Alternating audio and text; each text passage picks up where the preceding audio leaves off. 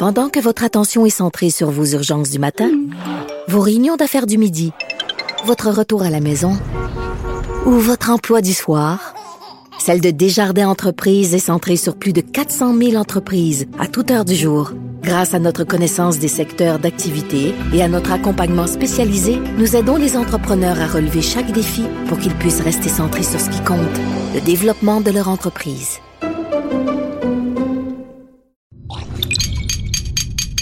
Cube Radio.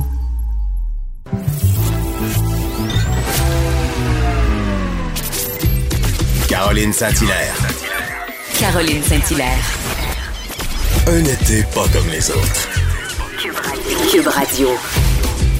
Bonjour, oui, Caroline Saint-Hilaire, très heureuse de vous retrouver encore une fois en ce beau jeudi 30 juillet. J'espère que vous allez bien. Un été pas comme les autres, riche en actualité. Pierre, il faisait référence euh, tout à l'heure. On s'ennuie pas, on lit les journaux. Et euh, oui, effectivement, et là, on apprend euh, que la Cour suprême entendra la cause de Mike Ward versus le petit Jérémy. Donc, oui, je suis très contente de ce, de ce dénouement parce que je pense qu'il faut qu'on crève l'abcès. Qu'il faut qu'on fasse ce débat, si oui ou non. Au Québec, on peut rire de tout, alors euh, ce sera à suivre. Ce qui est à suivre aussi, vous vous doutez bien que je serai euh, devant mon écran pour regarder Justin Trudeau se défendre, euh, défendre son intégrité dans le dossier avec We Charity. Un moment à ne pas manquer cet après-midi dès 15 heures. J'ai très hâte de voir ça. Non pas tant l'opposition, mais vraiment le premier ministre, comment il va se comporter même si j'ai pas de grandes attentes, je pense que ce sera un élément, euh, un moment important pour euh, la suite euh, au niveau de la démocratie euh, canadienne. Donc, euh, ce sera à suivre. Puis, il y a une affaire qui me chicote depuis hier, là. Euh, ben, en fait, depuis euh, 36 heures, parce qu'on apprend qu'il y a des foyers d'éclosion dans les, euh, les camps de jour pour nos enfants. Bon, et, et je me dis, est-ce que c'est volontaire qu'on souhaite une immunité collective ou pourquoi on n'a pas testé nos animateurs, nos moniteurs?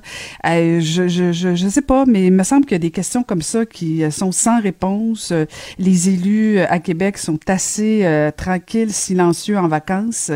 Il est temps que les vacances terminent parce que on a bien des questions comme ça.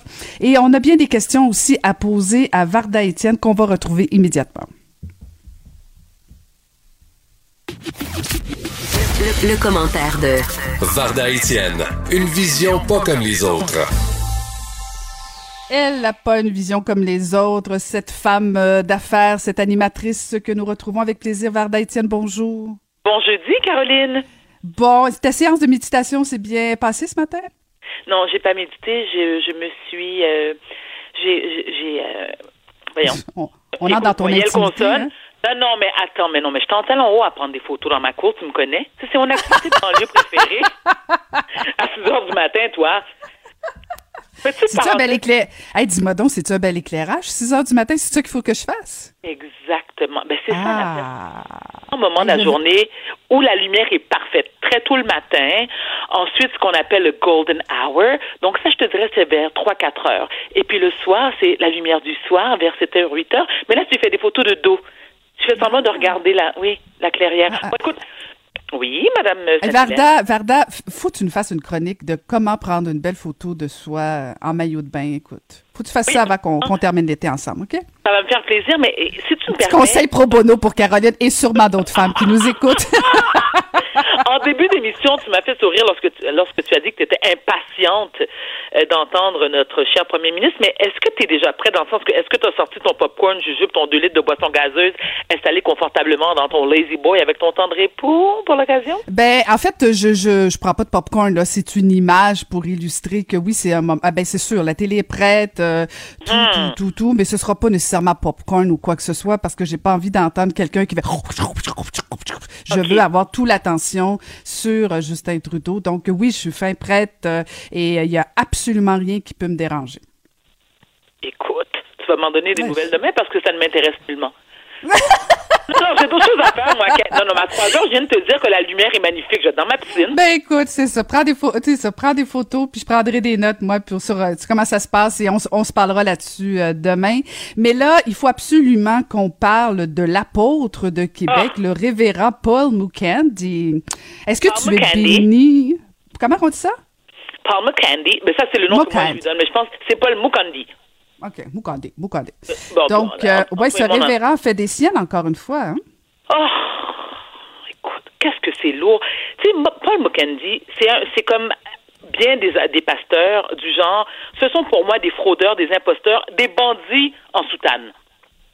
Parce qu'ils ont une emprise complètement malsaine sur les fidèles, ce que j'appelle les fidèles brebis. Alors, elles, ce qu'elles, font, c'est- ce qu'elles font, ces, brebis, c'est qu'elles suivent euh, leur pasteur, tu sais, dans, dans le pâturage. Et ce que ça, ça prouve, c'est que parfois, Caro, la religion rend complètement aveugle et les, et, les apôtres du Seigneur sont souvent en déni. Je donne un exemple. Tu sais, comme on parlait de Paul Mackenzie, qui a quand même été reconnu coupable d'agression sexuelle en 2019, condamné à 9 ans d'emprisonnement, neuf victimes, voix de fait, menaces de mort, et la majorité des victimes sont des fidèles de l'Église Parole de vie. Mais ce qui est encore plus triste et désolant, c'est que malgré euh, le fait qu'il a été reconnu coupable, coupable d'agression sexuelle, il y a encore des fidèles qui croient en son innocence et qui le défendent et qui ont fait des contributions financières pour aider le pauvre monsieur à payer euh, ses factures d'avocat. Hein? Et incroyable. ce qui est non, incroyable, tu dis, et ce qui est vraiment malheureux aussi dans ce genre d'histoire, c'est que non seulement ces gens-là font de l'aveuglement volontaire, ils sont complètement endoctrinés, ils sont dévoués à mort. Mais attends, la totale, sais-tu que ces gens-là versent 25 de leur salaire à l'Église et ce par obligation? Parce que s'ils refusent de verser la dîme qui pas mal chère, ils sont non seulement exclus de l'Église, ils sont pointés du doigt par d'autres fidèles et ce sont des gens en majorité qui sont issus soit de la classe moyenne ou qui vivent euh, sous le seuil de la pauvreté. On a parlé de Paul, McKen- de Paul Mukendi. Il y en a aussi un autre. Je ne sais pas si tu te rappelles le pasteur Isaac, qui euh, il y avait une histoire aussi avec l'ancien euh, gérant de Rachid Badouri. Mhm. Tu, tu vois de qui je parle? Oui, oui, oui, oui, oui. Comment Bon. il s'appelle, mon Dieu? Euh, OK, moi aussi, je, Steven, Steven, euh, voyelle, consonne, on lâche pas. Steven, ça va nous revenir. Euh, ce que je voulais dire, c'est que que ce soit le pasteur Isaac et son épouse, que moi, je, les ai vus, hein, je les ai espionnés, tu dois voir dans quelle opulence ces gens-là vivent. Écoute, voiture de luxe, grosse cabane, vêtements griffés. Ils ne voyagent seulement qu'en première classe, rien de moins, ou en jet privé. Hein, ils vont dans les Europes puis dans les îles. Ils ont des meubles importés euh, d'Italie. Ils fréquentent seulement les restaurants haut de gamme. Monsieur a sa montre Rolex dans le bras. Madame, c'est une Chopard. Et ils ont cette façon de manipuler les gens et de les, de, de les convaincre que, puisqu'ils sont des pasteurs, ils sont beaucoup plus proches que Dieu le Père, hein, contrairement à toi et moi, Caroline, ils, ils ne méritent... euh, parle pour toi, parle pour toi. parle. Je suis athée, laisse-moi tranquille. OK? Moi, je crois, moi, je crois en moi. Et déjà là, c'est très difficile. Je suis en combat perpétuel avec moi-même. S'il vous plaît, donne-moi un break. Tu te donnes-tu 25 de ta paye à toi-même? Moi, je me donne 150 100 pour moi, 50 de dette sur des cartes de crédit. As-tu une autre question, ma chérie? D'accord.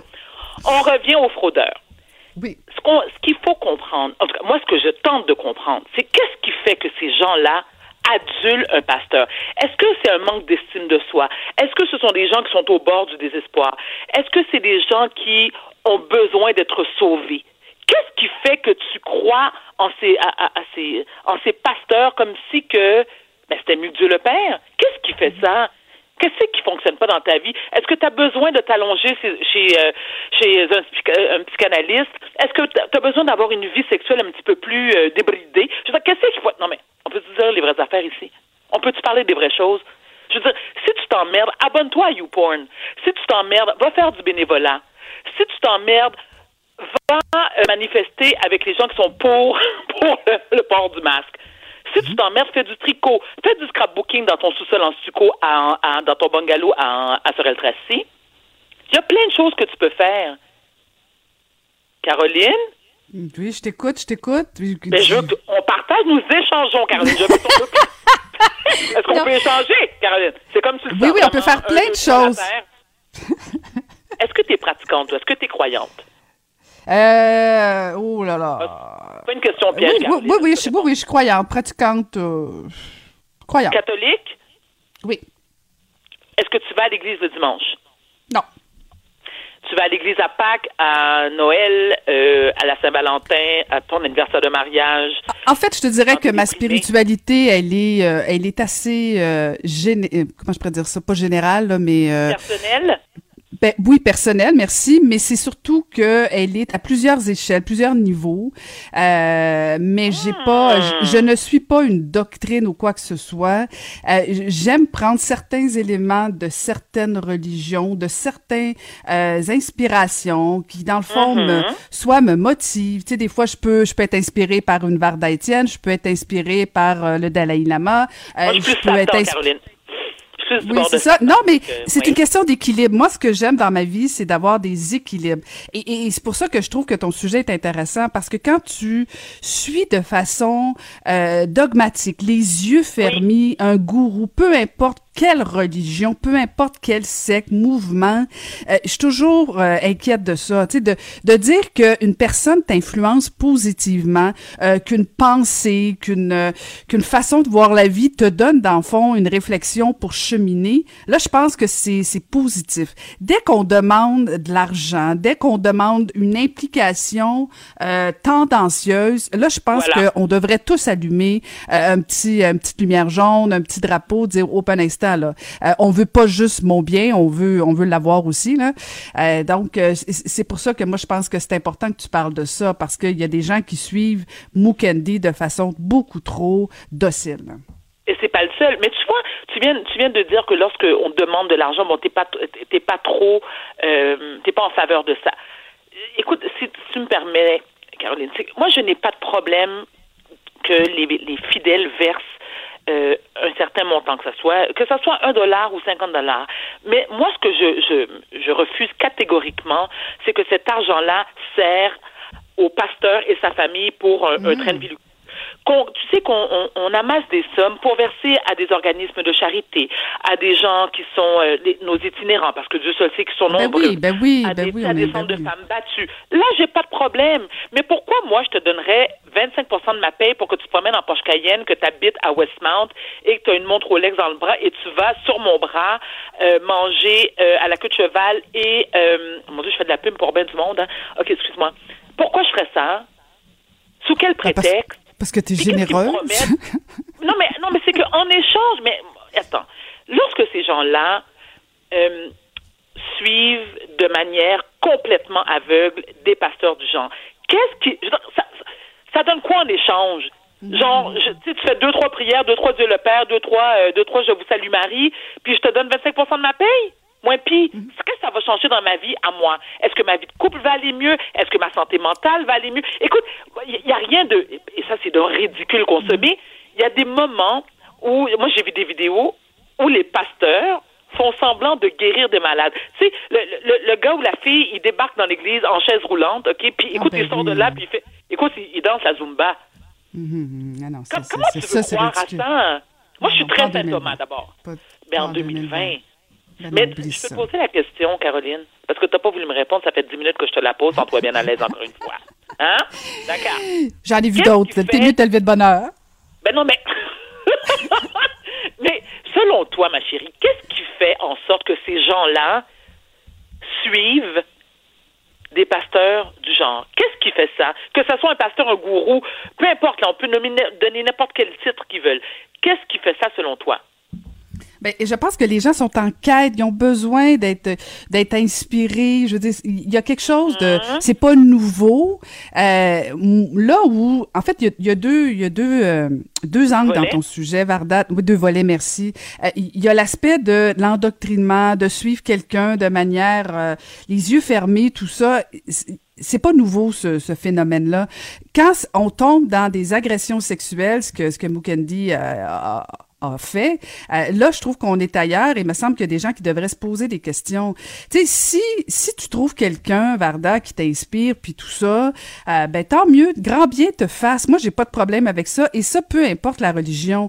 Quand ça devient de l'endoctrinement, quand ça devient euh, que ça reprend le contrôle de ta vie, euh, ça devient des extrêmes aussi, où tu essaies d'endoctriner d'autres. Là, je trouve que on est dans des patterns dangereux. Mais tu sais, moi, si tu me dis, écoute, Caroline, je t'écoute tous les matins, puis tu m'inspires, tu me fais du bien, ben on, ben, on est. si tu veux me donner 25% je peux te faire deux trois génuflexions pour euh, pour euh, pour 25% puis on sait pas, peut-être que ça va fonctionner. On peut essayer une semaine. Tu me donnes 25% de tes chroniques, je fais deux trois euh, méditations, puis tout d'un coup, ça changerait ta vie. Essayons, Varda je vais, je vais passer mon tour. Mais est-ce que je peux citer un dernier exemple, Caroline? Vas-y, que... on conclut là-dessus. Oui, parce que j'ai une amie qui l'a vécu. C'est-à-dire que la mère d'une amie qui avait 75 ans, une, une infirmière à la retraite, qui a travaillé fort toute sa vie, elle a emprunté 200 000 dollars sur son, sur son duplex, qu'elle a versé à un pasteur. On parle pas de Mukendi. Et cet homme-là s'est sauvé avec son argent en Afrique. Donc, cette femme-là, à 73 ans, est hmm. obligée de retourner sur le marché du travail complètement déprimée. Fait que ces gens-là méritent la prison. Oui, tout à fait. Ben, tout à fait, tout à fait. Merci beaucoup, toujours euh, passionnant vous écouter, madame. À demain, à demain. Bonne séance de photos et je, je médite pour vous, madame Étienne. Merci, au revoir. C'était Varda Étienne. Caroline Saint-Hilaire. Pas d'enveloppe brune, pas de lobbying. Juste la vraie bonne radio, dans les règles de l'art. Cube Radio. On en a parlé euh, beaucoup et on va en parler encore beaucoup, j'ai comme l'impression, parce que bon, oui, Justin Trudeau va comparaître euh, cet après-midi au comité des finances euh, pour tout le dossier entourant le scandale de We Charity, mais on a voulu aborder un autre angle de ce dossier-là, à savoir est-ce que ça va affecter le monde philanthropique? Et on a pensé en parler avec un professeur au département de sociologie de l'UCAM et qui est en plus un expert en matière de philanthropie, Jean-Marc Fontaine. Bonjour. Bonjour, ça va bien? Oui, ça va très bien. Merci de nous parler ce matin. Euh, en fait, est-ce que vous pensez que euh, tout ce qui se passe entourant le scandale de We Charity, ça peut y avoir euh, un, impact sur, sur le monde philanthropique? certainement, oui. Ça a un double impact. Hein. C'est que ça révèle, ça rend, disons, un peu plus accessible l'information sur tout le domaine de la philanthropie, de la bienfaisance au Canada et au Québec. Donc, ça attire l'attention sur ce secteur. Malheureusement, ça l'attire d'une mauvaise façon en raison de, de conflits, on pourrait dire, politiques autour de l'attribution de fonds par le gouvernement fédéral à une seule organisation méga qui est, très particulière, là, qui détonne dans le, portrait global de la philanthropie et des organisations de bienfaisance au Canada ou au Québec. Donc, euh, ça va avoir un impact positif, mais aussi un impact, un impact négatif au sens où il y a des gens qui vont se poser des questions sur, les modalités de gouvernance, la reddition de comptes, les liens avec le, secteur politique, mais aussi, dans ce cas plus précis, des liens entre des organisations plus privées comme euh, qui est une des deux organisations qui est euh, en jeu, et évidemment des organismes de charité. Est-ce que euh, vous faites allusion à MeTooWe, à We Charity, est-ce que selon vous, cet organisme-là peut se sortir de cette crise-là? Oui, disons que l'intention de départ, quand on regarde à l'origine de, l'organisme, n'est pas négative, c'est euh, de faciliter l'implication des jeunes, de les sensibiliser, conscientiser à, à, des questions de développement, à des questions écologiques. Donc, euh, il y, a, y, a, une cause qui est euh, jouable, vouable à la base. Maintenant, c'est les moyens. On a voulu accélérer, on a voulu prendre des moyens euh, avec des relais politiques, avec des gens qui sont des personnes d'influence, des personnalités, et euh, de façon à pouvoir construire, si on veut, l'environnement euh, politique, économique autour de cette organisation. Alors ça, c'est peut-être ça qui, est un peu dommage, c'est d'avoir utilisé des méthodes qui sont moins classiques par rapport au secteur de la bienfaisance et qui relèvent peut-être moins de valeurs profondes, traditionnelles autour de la démocratie, de la transparence et des liens forts avec des organismes de la communauté. Vous faites référence, euh, bon, à, la gouvernance. We Charity est très, très associé à leurs deux cofondateurs. Euh, c'est comme indissociable. Est-ce que ce serait envisageable de, de, justement dire, ben, on va garder l'organisme parce que vous faisiez allusion justement au fait que la cause est noble? Euh, Est-ce que euh, l'organisme devrait dire, ben, on, on, va tasser les deux cofondateurs pour pouvoir continuer parce qu'ils sont trop mm. associés à la politique, trop associés à Justin Trudeau, trop associés à la, à, à, au manque d'éthique? Ça pourrait être une façon d'opérer. Ça risque de mettre en question l'ensemble du modèle parce que c'est construit effectivement sur la personnalité, personnalité très forte, personnalité quasi entrepreneuriale, avec des liens très forts avec euh, des gens d'élite, du milieu des affaires, du milieu politique. Alors, jusqu'où cette organisation, ce modèle peut survivre? À, euh, si on veut, la, la, mise à côté des deux, euh, des deux figures de poule. C'est d'ailleurs un problème qui se retrouve dans nombre d'organisations et d'entreprises. Vous avez des chefs d'entreprise ou des leaders d'organisations, de mouvements sociaux qui sont charismatiques, qui, qui ont une capacité de mobiliser des ressources, de convaincre et qui, lorsqu'ils partent, bien, euh, ça remet en question, ça, ça provoque d'une certaine façon une crise ou une tension à l'intérieur des entreprises ou des organisations, et parfois euh, la viabilité à long terme n'est pas n'est pas assurée. Alors donc c'est pas une équation facile de dire on, on enlève les deux fondateurs et là on, on, a un retour à la normale. C'est pas tout à fait mm-hmm. aussi simple. C'est pas aussi simple que ça, effectivement. Euh, qui dit crise dit opportunité. Est-ce que c'est pas euh, un bon moment pour que les organismes, que ce soit au Québec, au Canada, euh, refassent un peu leur devoir en termes de gouvernance? Est-ce que, est-ce que quelque chose que, admettons que je, je, je suis euh, euh, membre d'un conseil d'administration ou gestionnaire d'un organisme, est-ce que quelque chose que je pourrais faire pour rassurer justement les mécènes, les gens qui veulent faire des dons à, à un organisme? Oui, mais c'est de retourner aux règles de base de toutes les organisations sans but lucratif, c'est-à-dire qu'elles sont liées par une incorporation avec euh, le gouvernement. Donc, il y a des comptes à rendre, il y a des états financiers à produire, il y a des rapports, il y a des bilans.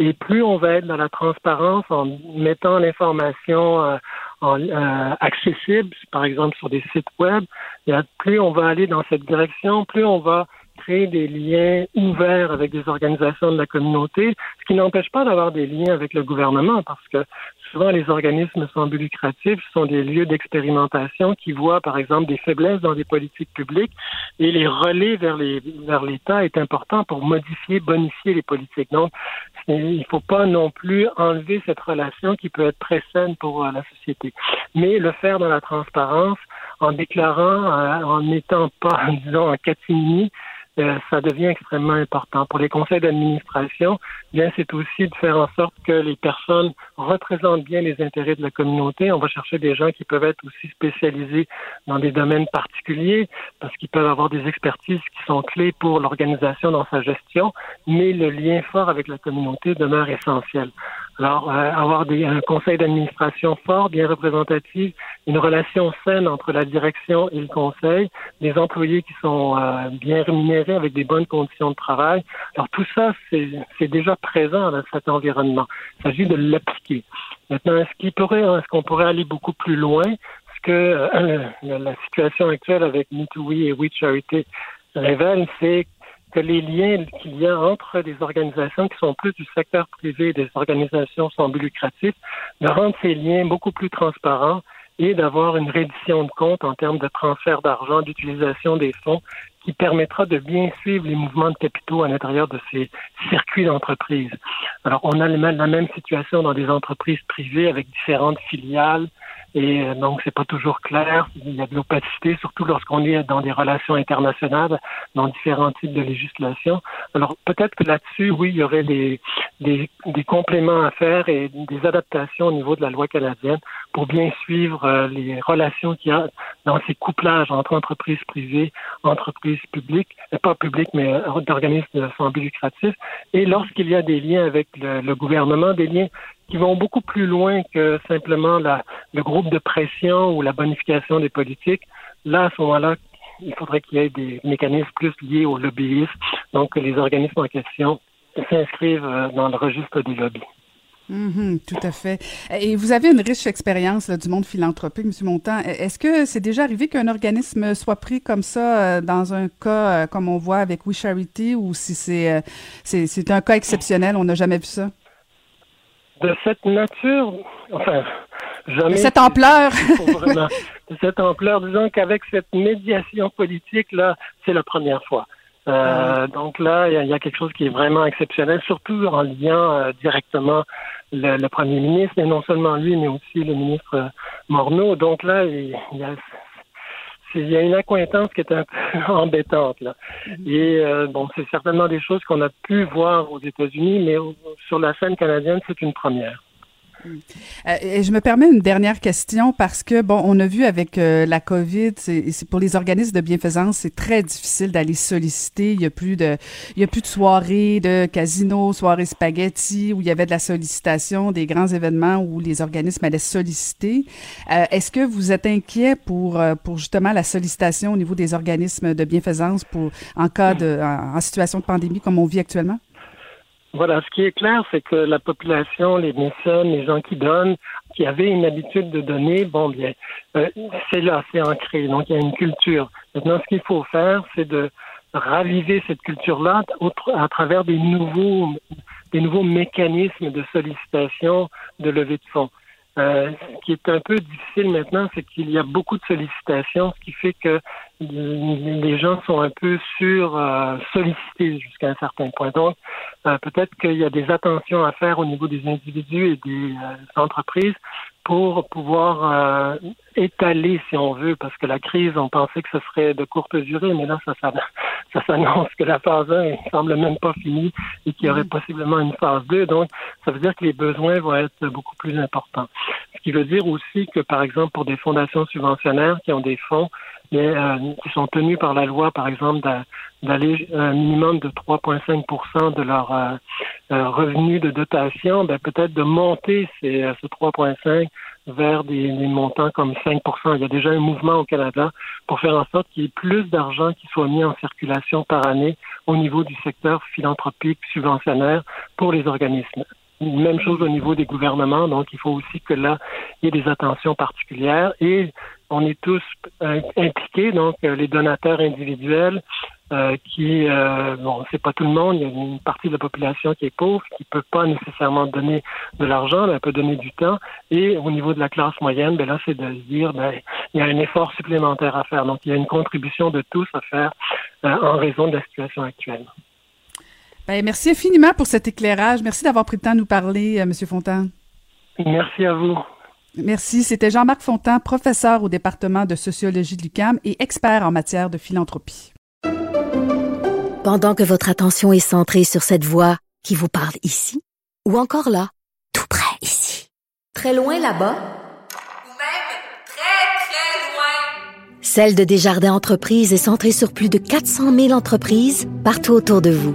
Depuis plus de 120 ans, nos équipes dédiées accompagnent les entrepreneurs d'ici à chaque étape pour qu'ils puissent rester centrés sur ce qui compte, la croissance de leur entreprise.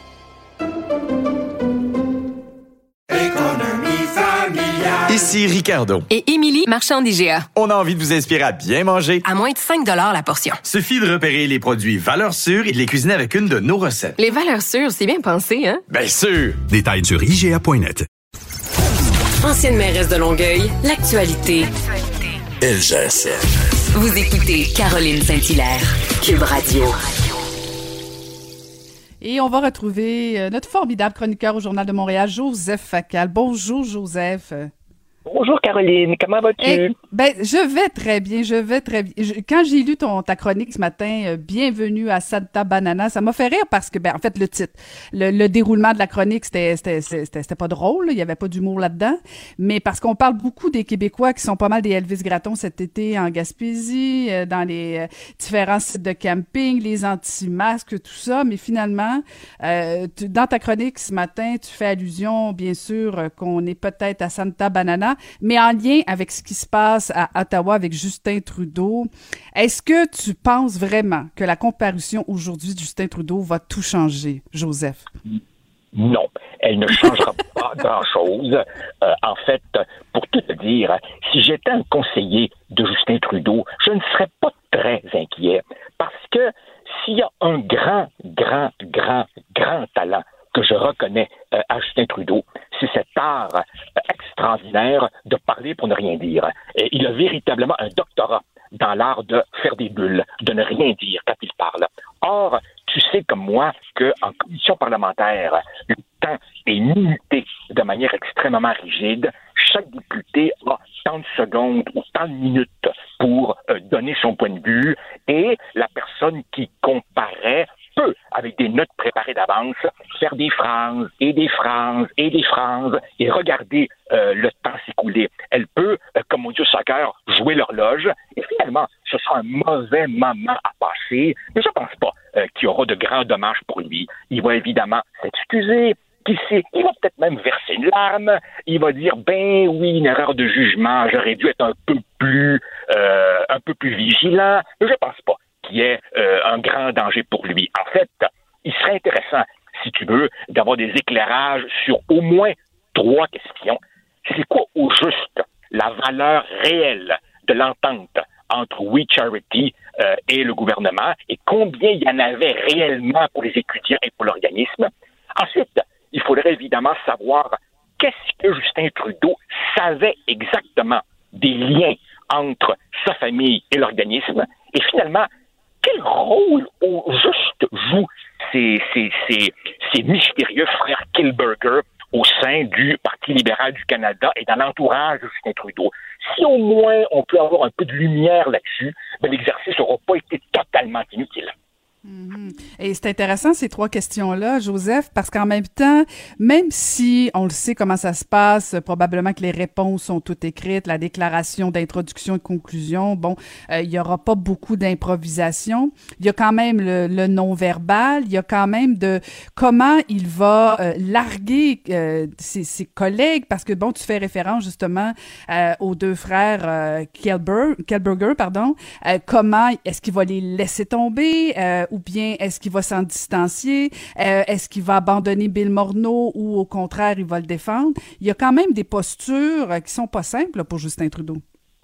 Ah, c'est clair que euh, quand la soupe est chaude, il faut toujours un bouc émissaire. Alors évidemment, le cas classique, c'est de blâmer les fonctionnaires. on verra. Euh, mais, mais, mais habituellement, euh, on, on, comme pour reprendre les mots que j'utilise moi-même, on jette euh, sous les roues de l'autobus un, un, un sous-fifre. Ça m'étonnerait beaucoup que le premier ministre ou le ministre des Finances lui-même cède leur place, comme le demandent les partis d'opposition. Alors, il faudrait évidemment désigner à la vindicte populaire quelqu'un, mais je pense pas que Justin Trudeau lui-même euh, en, en, le prix, sauf évidemment dans les sondages. Euh, là, euh, évidemment, ça risque d'être un peu plus problématique. Et puis, je te rappelle que Justin Trudeau est à la tête d'un gouvernement minoritaire qui se maintient à cause de l'appui du NPD, et ça va devenir de plus en plus gênant pour les néo-démocrates de soutenir ce gouvernement-là. Mais tu fais, tu fais référence à Justin Trudeau, bon, comme, quoi que c'est un, euh, il maîtrise l'art de la réponse. On a un devoir comme citoyen, Joseph, premièrement de regarder ce qui va se passer cet après-midi euh, et, de pose, se poser des questions parce que si Justin Trudeau réussit toujours à nous endormir comme ça, je veux dire, c'est peut-être sur nous qu'il faut poser des questions. Ah, ben justement, tu vois, ça c'est l'un des points que j'aborde euh, dans, ma chronique euh, en, utilisant évidemment l'expression Santa Banana. C'est que le gouvernement fédéral et, Justin Trudeau et beaucoup de diplomates canadiens aiment beaucoup surfer, si tu veux, sur la bonne réputation du Canada dans le monde particulièrement euh, auprès des pays en voie de développement, l'aide internationale, les missions de paix, la médiation des conflits, euh, et, surtout dans ces parties du monde où la démocratie est assez peu enracinée. Et puis tu regardes évidemment ce que sont ces, ces pays qu'on appelle de manière méprisante des républiques de bananes, et qu'est-ce qu'on y voit? mais on y voit par exemple le chef de l'État qui place les membres de sa famille à des postes importants, qui nomme qui il veut, qui congédie qui il veut, qui donne de l'argent à qui il veut. Il fait ça en toute impunité, sans rendre de compte. Il voit pas trop clairement de ligne de démarcation entre les coffres de l'État et les siens. Puis, non, sans, sans aller jusqu'à dire que le Canada est un peu latent, ben écoute, euh, on a un peu l'impression, effectivement, que Justin Trudeau se considère un peu comme une espèce d'héritier. Il a une attitude un peu royale. Il est presque un peu choqué qu'on ose lui dire Hey, wow, un instant là. Comme, comme si c'était une espèce de crime de lèse-majesté. Et, et, tu as raison. C'est un peu à nous à nous poser des questions. Car après tout, euh, c'est quand même les Canadiens qui l'ont élu. Et quand on regarde le fait que finalement, ben, ce sera sa troisième enquête euh, par le commissaire à l'éthique, ben, tu te dis qu'entre les Canadiens et les bananiens, il n'y a peut-être pas une si grande différence que ça. ah, je suis pas certaine qu'à Ottawa, on est content de t'entendre, Joseph.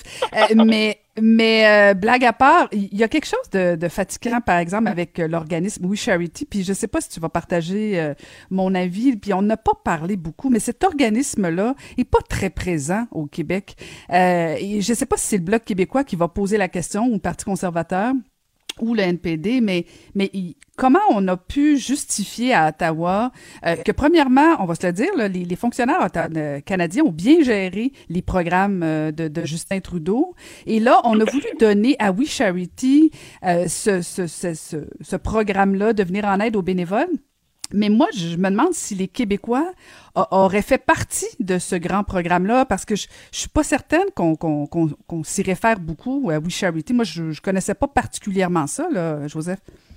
Écoute, moi, je connaissais absolument pas ça. Je me rappelle de l'un des deux frères Kilberger. Tu te rappelles, tu te rappelles, il y a quelques années, il était tout jeune et il avait fait sensation euh, en, en, prenant une position humaniste, bon, contre les conflits dans le monde et tout. Alors, il a maintenant l'ordre du Canada et tout. Mais quand tu regardes, évidemment, le parcours de ce monsieur et de son frère, c'est très, très, très, disons, euh,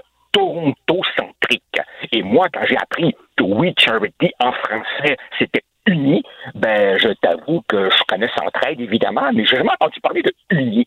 Euh, alors, évidemment, euh, c'est très mystérieux, c'est très opaque, et il y a vraiment un éclairage à là-dessus. Et rappelons-nous, Caroline, le film des événements. La première justification de Justin Trudeau dans cette affaire-là est sortie, c'est ah ben on a choisi cet organisme-là parce que les fonctionnaires nous l'avaient recommandé. Ben, je m'excuse.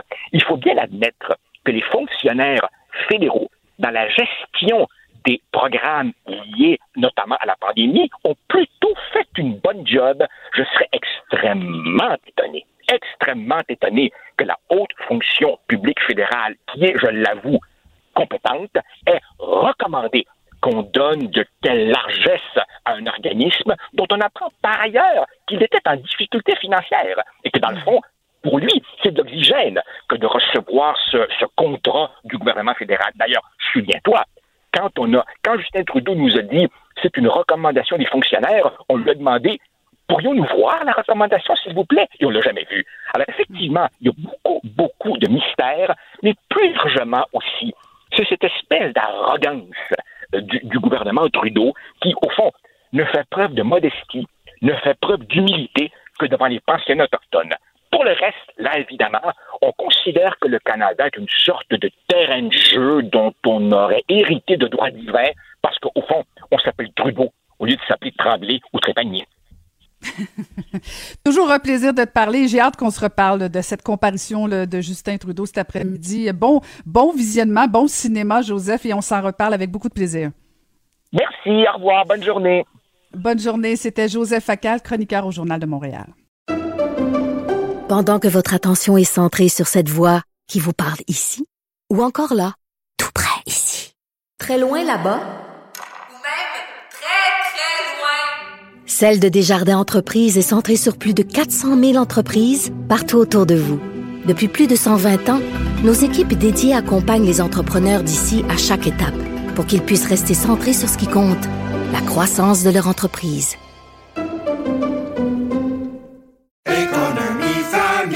Ici Ricardo. Et Émilie, marchand d'IGA. On a envie de vous inspirer à bien manger. À moins de 5 la portion. Suffit de repérer les produits valeurs sûres et de les cuisiner avec une de nos recettes. Les valeurs sûres, c'est bien pensé, hein? Bien sûr! Détails sur IGA.net. Caroline Saint-Hilaire. Le divertissement radio de vos vacances. Cube Radio. On se demandait comment il allait faire pour rester à la présidence. Donald Trump euh, a commencé à nous le dire. Il a quand même euh, annoncé sur Twitter euh, certaines stratégies. On va en parler avec professeur au Cégep Garneau et chroniqueur à Cube Radio, un expert en relations internationales, Luc La Liberté. Bonjour, Luc. Oui, bonjour, Caroline. Alors, en même temps qu'on apprend que les États-Unis sont officiellement en récession, hein, que, que, le PIB chute, Donald Trump, lui, euh, décide que possiblement il risque de contester la prochaine élection. Ben voilà, le, le, synchronisme, je pense, de, de, de, du tweet présidentiel n'a pas échappé à personne. C'est une mauvaise nouvelle. C'est, entre guillemets, moins mauvais que ce à quoi on s'attendait. Les prévisions étaient encore plus sombres que ça. Reste que, assurément, pour tout le monde, ce n'est pas une bonne nouvelle. Puis Donald Trump, ben, il doit combiner, lui, depuis, euh, depuis trois mois, quatre mois maintenant. Donc, euh, ce, ce risque de pandémie, cette mauvaise gestion de pandémie, puis bien entendu, les retombées économiques que ça entraîne. Alors, on, on peut penser je pense que c'est assez, clair. Là, et on, peut penser qu'il tente de faire diversion. Reste que sur le fond, il y a quand même quelque chose de très sérieux et de très intéressant dans ce qu'a gazouillé le président. C'est quelque chose qu'on évoque depuis déjà le, tout début de, de, l'épidémie de COVID-19 aux États-Unis. C'est-à-dire comment va-t-on composer au plan électoral quand avec le phénomène quand on sait que les 50 États gèrent l'élection présidentielle de manière différente? Donc, nos, auditeurs le savent peut-être, ceux qui s'intéressent à la politique depuis, depuis longtemps, euh, s'il y a des mesures et des lois qui encadrent l'élection, qui émanent du gouvernement fédéral ou de la Constitution, la gestion même d'une élection, c'est géré par chacun des États. Et en fonction de la pandémie, ben là, on s'inquiète parce qu'on n'a pas tous les mêmes pratiques. Il y a déjà des gens qui votaient beaucoup par la poste. Je pense à l'État de Washington, par exemple. Il y a d'autres États où on n'a pas développé d'expertise, où on craint un manque de travailleurs au moment des élections. Puis pour combler ce manque-là, il faut former des gens. Ça prend des sous, ça prend du temps. Donc, la, la thématique, elle est dans l'air depuis longtemps. Puis le Congrès américain, les républicains, entre autres au Sénat, se sont décidés à débloquer de nouveaux fonds pour venir en aide aux États dans les préparatifs de l'élection 2020. Donc, le président n'évoque pas quelque chose de nouveau, mais il le fait au moment où on parle de récession, puis au moment aussi, ben, il est, il est au plus mal dans les sondages. Non seulement le président perdrait l'élection si les sondages sont exacts, mais on perdrait du côté républicain républicains euh, ont confirmé en fait qu'on ne regagnera pas la Chambre des représentants, il est déjà démocrate, mais on pourrait perdre le Sénat, ce qu'on n'envisageait pas il y a quelques mois. Donc, ce serait une défaite sur toute la ligne pour les républicains. Alors, comme les sondages sont mauvais, ben euh, pourquoi pas déjà se trouver un justificatif en dire que finalement, si jamais on devait perdre, ben c'est que ça aurait été les, les élections les plus chaotiques ou peut-être même les plus malhonnêtes de l'histoire des États-Unis. En même temps, les dernières élections aussi, on aurait pu se poser des questions à savoir si elles étaient si honnêtes que ça. Mais oui. tu sembles, tu sembles être d'accord avec avec Donald Trump sur le fait que que c'est peut-être pas si démocratique que ça le vote universel par correspondance. Non, puis pour les, les, les, passionnés, pour ceux qui veulent creuser la question, c'est euh, Jennifer Rubin dans le Washington Post d'hier qui citait une étude non partisane dans laquelle on évoque ce que moi je mentionnais tout à l'heure, des risques réels de, de, de, dérapage ou à tout le moins de confusion. Et même si on prenait plus de temps avant de dévoiler, avant de dévoiler les résultats, puis qu'on nous dit au terme du vote, ben voici, on peut vous les certifier, on va jouer sur la confiance du public. Et comme le climat, il est très volatile aux États-Unis, que les positions sont très campées, qu'on voit de plus en plus d'extrêmes à droite comme à gauche, tout ce qui peut porter atteinte à la crédibilité ou à une perception d'un manque de crédibilité euh, ou d'équilibre du système, tout ça peut euh, jeter de l'huile sur le feu. Donc, c'est ce qui fait craindre aux gens pour l'élection de, de, novembre. On se doit, c'est toujours le cas, mais on se doit d'être exemplaire. Il y a peu de fraude aux États-Unis. C'est un système qui est relativement sécuritaire, même si, à certains échelons, on a identifié des cas, mais globalement, statistiquement, euh, il n'y a pas de problème de, de, de, fraude électorale. Mais chaque fois qu'on aborde cette question-là dans un climat qui est aussi tendu, polarisé, qui laisse place aux extrêmes, ben c'est un risque supplémentaire qu'on ajoute. Mmh. Euh, et euh, tu, faisais référence justement au fait que, bon, pour être contesté, est-ce que Donald Trump en a le pouvoir? Est-ce que c'est lui qui décide si oui ou non l'élection est valable ou pas? Donald Trump, il a un pouvoir dont il ne se prive pas, c'est celui, puis je, je pèse mes mots, même si la formule n'est pas la plus élégante, c'est le pouvoir de foutre le bordel. Et c'est un peu ce qu'il a fait ce matin. Plutôt que de travailler de concert avec républicains et démocrates pour dire, écoutez, euh, il y a des oppositions très vives, mais voici notre système électoral, voici les pare-feux dont on bénéficie, puis on vous fera l'élection la plus la, la, la, plus solide possible, comme on a l'habitude de le faire. Le président échappe cette phrase-là, puis il laisse les gens gérer les conséquences et il laisse les gens gérer les retombées. Mais pour ce qui est de déplacer le moment de l'élection, le président n'a aucun pouvoir. Il peut tenter, bien sûr, d'influencer l'opinion publique, il peut s'adresser aux médias, il les contourne, il va plus directement avec Twitter, mais c'est à la Chambre des représentants et au Sénat de se prononcer pour ce qui est de la date de l'élection. Il faut se rappeler que si jamais les législateurs voulaient, parce que c'est pas exclu qu'on soit dans une situation d'urgence, si on veut déplacer le moment de l'élection, les États-Unis, euh, le vote du président, il s'effectue en deux temps. Il va falloir déplacer la date du mois de novembre, le premier mardi suivant le premier lundi de novembre, c'est le moment choisi pour l'élection. Il ne faut pas oublier que ce sont les grands électeurs qui officiellement élisent le président. Donc, il y a le vote populaire au début du mois de novembre, puis ensuite, on répartit ça au sein des grands électeurs qui représentent chacun des États, et eux vont voter au mois de décembre. Euh, donc, il va falloir faire ça très vite, les, modifications, pour que les, deux votes qui se font séparément puissent être reportés. Et pour rendre ça plus complexe, la Constitution dit que le nouveau Congrès, celui qu'on va élire au mois de novembre en même temps que le président, le nouveau Congrès doit entrer en fonction le 3 janvier, puis le président, lui, c'est le 20 janvier. Donc, ça fait beaucoup de choses à gérer avec très, très peu de délai. Et je répète, donc, on joue sur une loi fédérale pour l'élection et il faudrait carrément modifier la Constitution américaine pour ce qui est du nouveau Congrès et du peut-être nouveau président, ou même si Donald Trump était réélu, c'est sûr que ça pose moins de problèmes. Mais normalement, le 20, euh, le 20 janvier à midi, ben, s'il est battu, il n'est plus là, ou il commence son deuxième mandat à ce moment-là. C'est euh, rien n'est joué, puis je pense qu'il y a une expression qui dit euh, c'est pas fini tant que c'est pas fini. Et je pense que Donald Trump euh, en est un bel exemple. Et, je veux t'entendre, Luc, sur parce que dans l'État de New York, il y a une percée sans précédent oui. de la gauche radicale. Ça aussi, faut en parler. Voilà, écoute, je l'ai évoqué très, très rapidement là, en parlant des, des, des, des, retombées potentielles ou des divisions potentielles d'une élection qui serait pas nette ou claire aux yeux des, des gens. Euh, il y a ce phénomène aux États-Unis, puis on le voit ailleurs dans le monde occidental, puis on le voit aussi à l'occasion euh, dans nos débats au Québec et au Canada. Euh, il y a un phénomène de polarisation qui est très, très intense et des positions qui favorisent de moins en moins la recherche de compromis. Donc, on laisse beaucoup de place aux extrêmes et on, on évoquait avant l'émission tous les deux, effectivement, que le Parti progressiste, surtout sur les côtes, en particulier sur la côte Est, mais aussi sur la côte Ouest, euh, ce qu'on retrouve dans les grands centres urbains, euh, ce sont des progressistes, entre autres ceux qu'on appelle les woke, ceux qui dénoncent hein, euh, vigoureusement, mais qui offrent souvent très, très peu de solutions. On tire le Parti démocrate de plus en plus vers la gauche. On l'a vu avec Hillary Clinton en 2016. Mme Clinton a eu fort à faire, puis elle a, semble-t-il, échoué dans sa tentative d'aller chercher les plus progressistes qui favorisaient quelqu'un comme Bernie Sanders. Cette année, on semble avoir fait la paix, ne serait-ce que temporairement, pour vaincre Donald Trump. Les éléments les plus progressistes du parti, dont la vedette progressiste au Congrès, qui est euh, Mme Ocasio-Cortez, on semble avoir accepté de jouer en équipe. Mais il ne faut pas se leurrer, ces divisions-là vont refaire surface. Si on reprend le pouvoir, ben on veut, on aura les moyens de changer des choses. Est-ce qu'on va les changer en fonction de la majorité des Américains ou en fonction des progressistes des centres urbains? Euh, ça va être particulièrement intéressant à observer. Et de l'autre côté, le Parti républicain est également tiré de plus en plus sur sa droite. Euh, il y a un ancien stratège du Parti républicain, Stuart Stevens, qui vient de publier un bouquin aujourd'hui dans lequel il dit Mon parti a dérapé et il est maintenant entre les mains de bigots, de paranoïaques et dans certains cas d'idiots qui ont permis l'élection de Donald Trump. Euh, c'est une position qui est extrême, du moins si on, on réfère au vocabulaire, aux termes qui sont utilisés. Donc, entre cet extrême sur la droite et cet extrême sur la gauche, qui gouverne en fonction de la majorité des Américains et où retrouve-t-on une possibilité de compromis? On parle de polarisation depuis longtemps, mais il semble qu'on atteigne un niveau de polarisation qui est sans précédent. Est-ce que, est-ce que la polarisation dont tu parles est comme la réponse au fait que euh, Donald Trump est au pouvoir.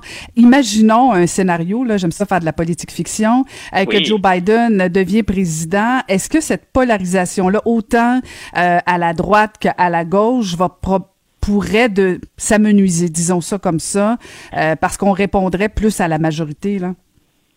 C'est-à-dire que moi, je pense que Trump, c'est un phénomène qui... Euh, M. Trump, il a profité d'une situation et il l'a exacerbé. Mais c'était en mm. place avant que Donald Trump arrive. Il a su en jouer, dépendamment du, du degré de, de, de, de, talent qu'on lui reconnaît pour jouer en, en, politique. M. Trump a bien exploité cette situation-là.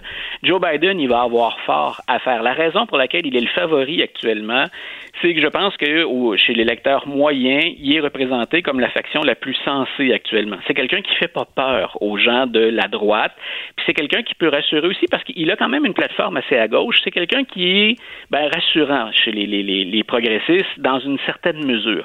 Euh, ce que ce qu'on va voir probablement, c'est le, degré de tension, de pression euh, qui va diminuer un petit peu, puis on va peut-être mm. aller moins dans les extrêmes.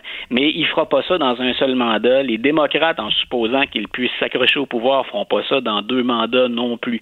Mais ce qu'on va peut-être faire, c'est baisser le niveau de pression un peu, parce qu'on a parfois l'impression hein, qu'on on est dans une cocotte minute et que c'est à la veille de sauter éventuellement. On est vraiment sous pression actuellement un peu partout aux États-Unis. Hmm, ça va être à suivre et on attend toujours le choix de Joe Biden pour comme pour sa vice-présidente. J'ai beaucoup aimé ton échange avec Pierre Nantel. Alors on va suivre ça attentivement. Merci beaucoup encore une fois, Luc. Un grand plaisir, Caroline. Une bonne fin de journée. Merci, c'était Luc La Liberté, professeur au Cégep Garneau et chroniqueur à Cube Radio.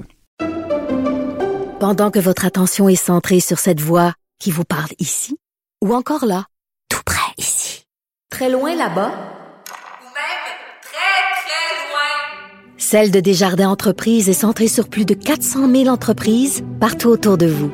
Depuis plus de 120 ans, nos équipes dédiées accompagnent les entrepreneurs d'ici à chaque étape pour qu'ils puissent rester centrés sur ce qui compte la croissance de leur entreprise.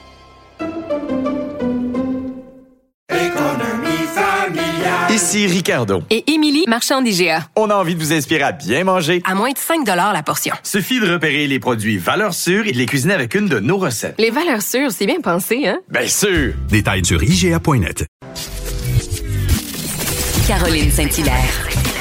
Pas d'enveloppe brune, pas de lobbying. Juste la vraie bonne radio, dans les règles de l'art. Cube Radio. On va aller retrouver notre sociologue et chroniqueur au Journal de Montréal, Mathieu Bocouté. Bonjour Mathieu. Bonjour. Alors, un mouvement se dessine chez certains jeunes anglo-québécois pour donner un drapeau qui permettrait à leur communauté de se distinguer. J'ai hâte de t'entendre là-dessus.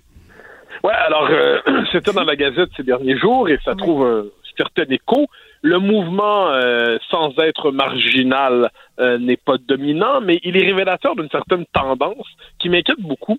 C'est-à-dire, on nous dit sans arrêt, et il nous le répète, que les anglophones qu'ils appartiennent pleinement au Québec. Et j'aurais, j'aurais jamais l'idée de le contester. J'en suis, j'en suis très heureux. Euh, le Québec est leur espace de référence.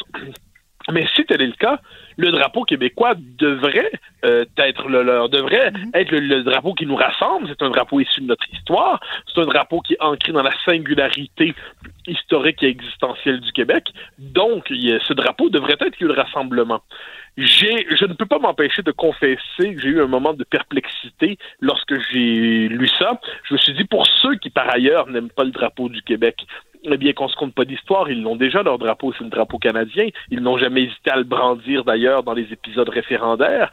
Et ceux qui ne, ne se sentent pas québécois ou ne se sentent euh, extérieurs à cette identité, le drapeau canadien a toujours joué pleinement son rôle là-dedans. Et à travers tout ça, je ne peux pas m'empêcher d'y voir une forme d'opportunisme idéologique et identitaire. C'est-à-dire aujourd'hui, quelle est la pause la plus payante dans l'espace public? C'est de jouer le rôle de la minorité victime d'une majorité écrasante et malveillante ou inconsciente de ses privilèges. Et dès lors, la revendication du drapeau, d'une certaine, d'un nouveau drapeau, qui serait un drapeau à prétention minoritaire, comment ne pas y voir une volonté, premièrement, de se séparer symboliquement, mentalement, culturellement du Québec, hein, autrement dit, de dire ce, cette histoire et ce drapeau n'est pas le nôtre, et ensuite de se dire, ben, nous sommes une minorité, certains disent, comme les Canadiens français des autres provinces. Sauf que les Canadiens français des autres provinces sont véritablement en situation minoritaire, sont en situation d'extinction linguistique et démographique. Est-ce qu'on peut sérieusement dire la même chose de la, euh, minorité anglophone au Québec? Euh, et en fait, c'est là qu'on tombe sur une vérité inavouée de la politique contemporaine au Québec. C'est qu'au au fond des choses, tant qu'on va être dans le Canada, il n'y aura pas de minorité anglophone au Québec. Il y a des représentants de la majorité anglo-canadienne au Québec qui se présentent et qu'on présente comme la minorité anglophone. Mais sur le plan institutionnel, sur le plan politique, sur le plan du pouvoir, sur, sur le plan de la capacité d'intégration des nouveaux arrivants, sur le plan de l'appareillage institutionnel, nous sommes devant les représentants d'une majorité euh, qui, qui, par ailleurs, trouve intérêt à se présenter dans le langage minoritaire aujourd'hui. Donc tout ça pour dire que ce drapeau ne m'inspire pas grand-chose de bien. J'espère, j'espère sincèrement que nos anglophones vont brandir le drapeau du Québec, qu'ils vont s'y reconnaître pleinement, qu'ils vont dire ce drapeau est le nôtre. Comment, comment nier, cela dit, qu'il semble que ce soit un peu plus compliqué?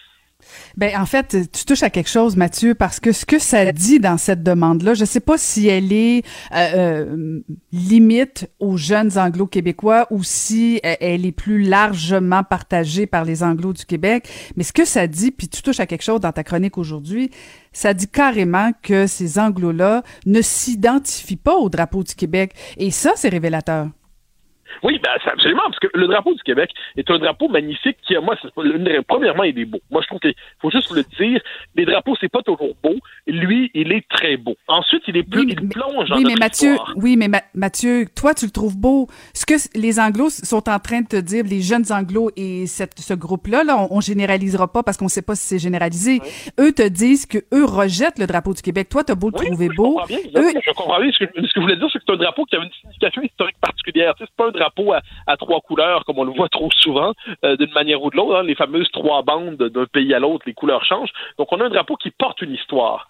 Et tout le projet du Québec moderne consiste à dire, autour de cette majorité historique francophone, eh bien, on va construire une nation, et puis les anglophones euh, verront leurs droits respectés, et ainsi de suite, s'approprieront les institutions de ce Québec, s'approprieront son imaginaire. Et là, ce qu'on voit, de plus en plus, c'est une forme de sécession symbolique. On le voyait, par exemple, si je peux me permettre, quand on voit le, débat sur l'enseignement de l'histoire, quand on disait qu'il faudrait un enseignement de l'histoire pour les anglophones adapté à leur position particulière. On le voit lorsqu'il, dans le débat sur la laïcité, quand on disait, bon, pour le Québec francophone qui s'impose la laïcité, mais à Montréal, on vit sous une autre dynamique identitaire et on ne veut pas être soumis à cela. On, donc plusieurs indices, on le voit dans le rapport au bilinguisme à Montréal, où la loi 101 est de plus en plus un vestige. La, loi 101, c'est une forme de loi Potemkin. C'est une loi qui donne une apparence de, Québec français, mais dans les faits, l'esprit de la loi 101 est complètement bafoué à Montréal. Donc, est-ce que, cette étape-là, celle du drapeau, n'est pas qu'une étape de plus dans une désaffiliation? Et moi, je, je dis ça, c'est très inquiétant. Euh, déjà, comme je le dis, il y a le drapeau canadien, la rigueur, c'est, euh, qui, qui, est leur, leur autre identité disponible. Mais je pense mhm. que de ce point de vue, euh, la, la, véritable réponse du Québec, ça devrait être de rappeler plus que jamais l'importance de ce drapeau, de ces symboles, la nécessité de faire cause commune de faire communauté nationale partagée. Et la vocation des Anglo-Québécois, c'est de se déployer pleinement à partir dans leurs droits dans cette société, mais ça ne devrait pas être d'en faire sécession mentalement, comme si finalement euh, ce drapeau, ces institutions, l'Assemblée nationale et tout ça, c'était des, finalement une forme de spécificité canadienne-française pour, pour la tribu francophone d'hier. Hein, on a nos propres symboles, nos propres institutions. On se fait croire qu'on est un peuple, mais dans les faits, on est une très grosse tribu. Et puis on est on intéresse pas vraiment les autres. Eh bien non, je, crois que là-dessus, la nécessité d'un univers symbolique partagé est plus importante que jamais. Mhm. Et je me demande ce que pensent euh, nos élus à l'Assemblée nationale de, de cette euh, requête-là, de cette initiative. Euh, autant Christopher Skeet de, de, de, la CAC, qui, qui, est la, qui est le lien avec la communauté anglophone, mais particulièrement, ce qui va être intéressant de suivre, Mathieu, c'est le positionnement de Dominique Anglade dans ce dossier-là. Ouais, très juste, très très juste. Alors Christopher Skeet est un élément assez intéressant à la CAC, hein, parce que oui, c'est un anglophone, mais qui a embrassé pleinement euh, le destin national du Québec. Pardon, c'est pas c'est pas un indépendantiste, hein, c'est un caquiste. Mais pour lui, le Québec comme État-nation, le Québec comme euh, société distincte, comme on disait au temps de Bourassa, à tout le monde comme nation, euh, ça ne semble pas faire problème. Donc, et, et c'est un bon porte-parole, franchement, de la cause québécoise lorsqu'il parle aux médias anglophones. Ça, ça, ça vaut la peine d'être souligné. Euh, Dominique Anglade, elle, ça, ça va être intéressant sa réponse, c'est-à-dire est-ce qu'elle se sentira écartelée entre deux légitimités, en fait deux intérêts électoraux, euh, ceux de sa base anglophone et le fait qu'elle doit quand même parler un peu au Québec francophone pour se, pour être capable de, de construire une majorité? Donc ça, ça m'apparaît, ça va être un révélateur, ça va être un test. Pour l'instant, l'histoire est pas assez grosse pour euh, exiger que les politiciens se prononcent, mais sachant le rythme euh, le, très rapide avec lequel une mauvaise idée devient une idée normale aujourd'hui, hein, comment les idées les plus loufoques il y a quelques mois sont aujourd'hui des idées qui vont de soi et qui n'y adhèrent pas et suspect, eh bien, euh, ce, cette idée d'un drapeau pour les Anglos porte en elle son, euh, la possibilité de devenir une idée qu'on va mainstreamiser, hein, et puis là, il va falloir presque s'y rallier comme un geste d'ouverture. Euh, bon, donc, donc, de ce point de vue, ça va être intéressant de voir quand les politiques vont devoir se prononcer, qu'est-ce qu'ils vont dire et faire. Et, puis peut-être que pour euh, pour la communauté euh, anglophone, euh, cette communauté-là qui, qui, qui veut ce drapeau pour eux, peut-être que c'est une façon maladroite de d'envoyer un message qu'ils souhaitent qu'on parle d'eux, que dans le fond ils ont certaines revendications. Peut-être que dans le fond c'est c'est c'est une façon pour eux de, de, de monter le drapeau, sans faire de jeu de mots, pour dire que ben on parle pas assez de la communauté anglophone au Québec. C'est peut-être maladroit, mais c'est peut-être une façon pour eux, non? Ouais, pas certain. Franchement, euh, je veux dire, quand on regarde, par exemple, Je me fais l'avocate du diable, là, Mathieu. Oui.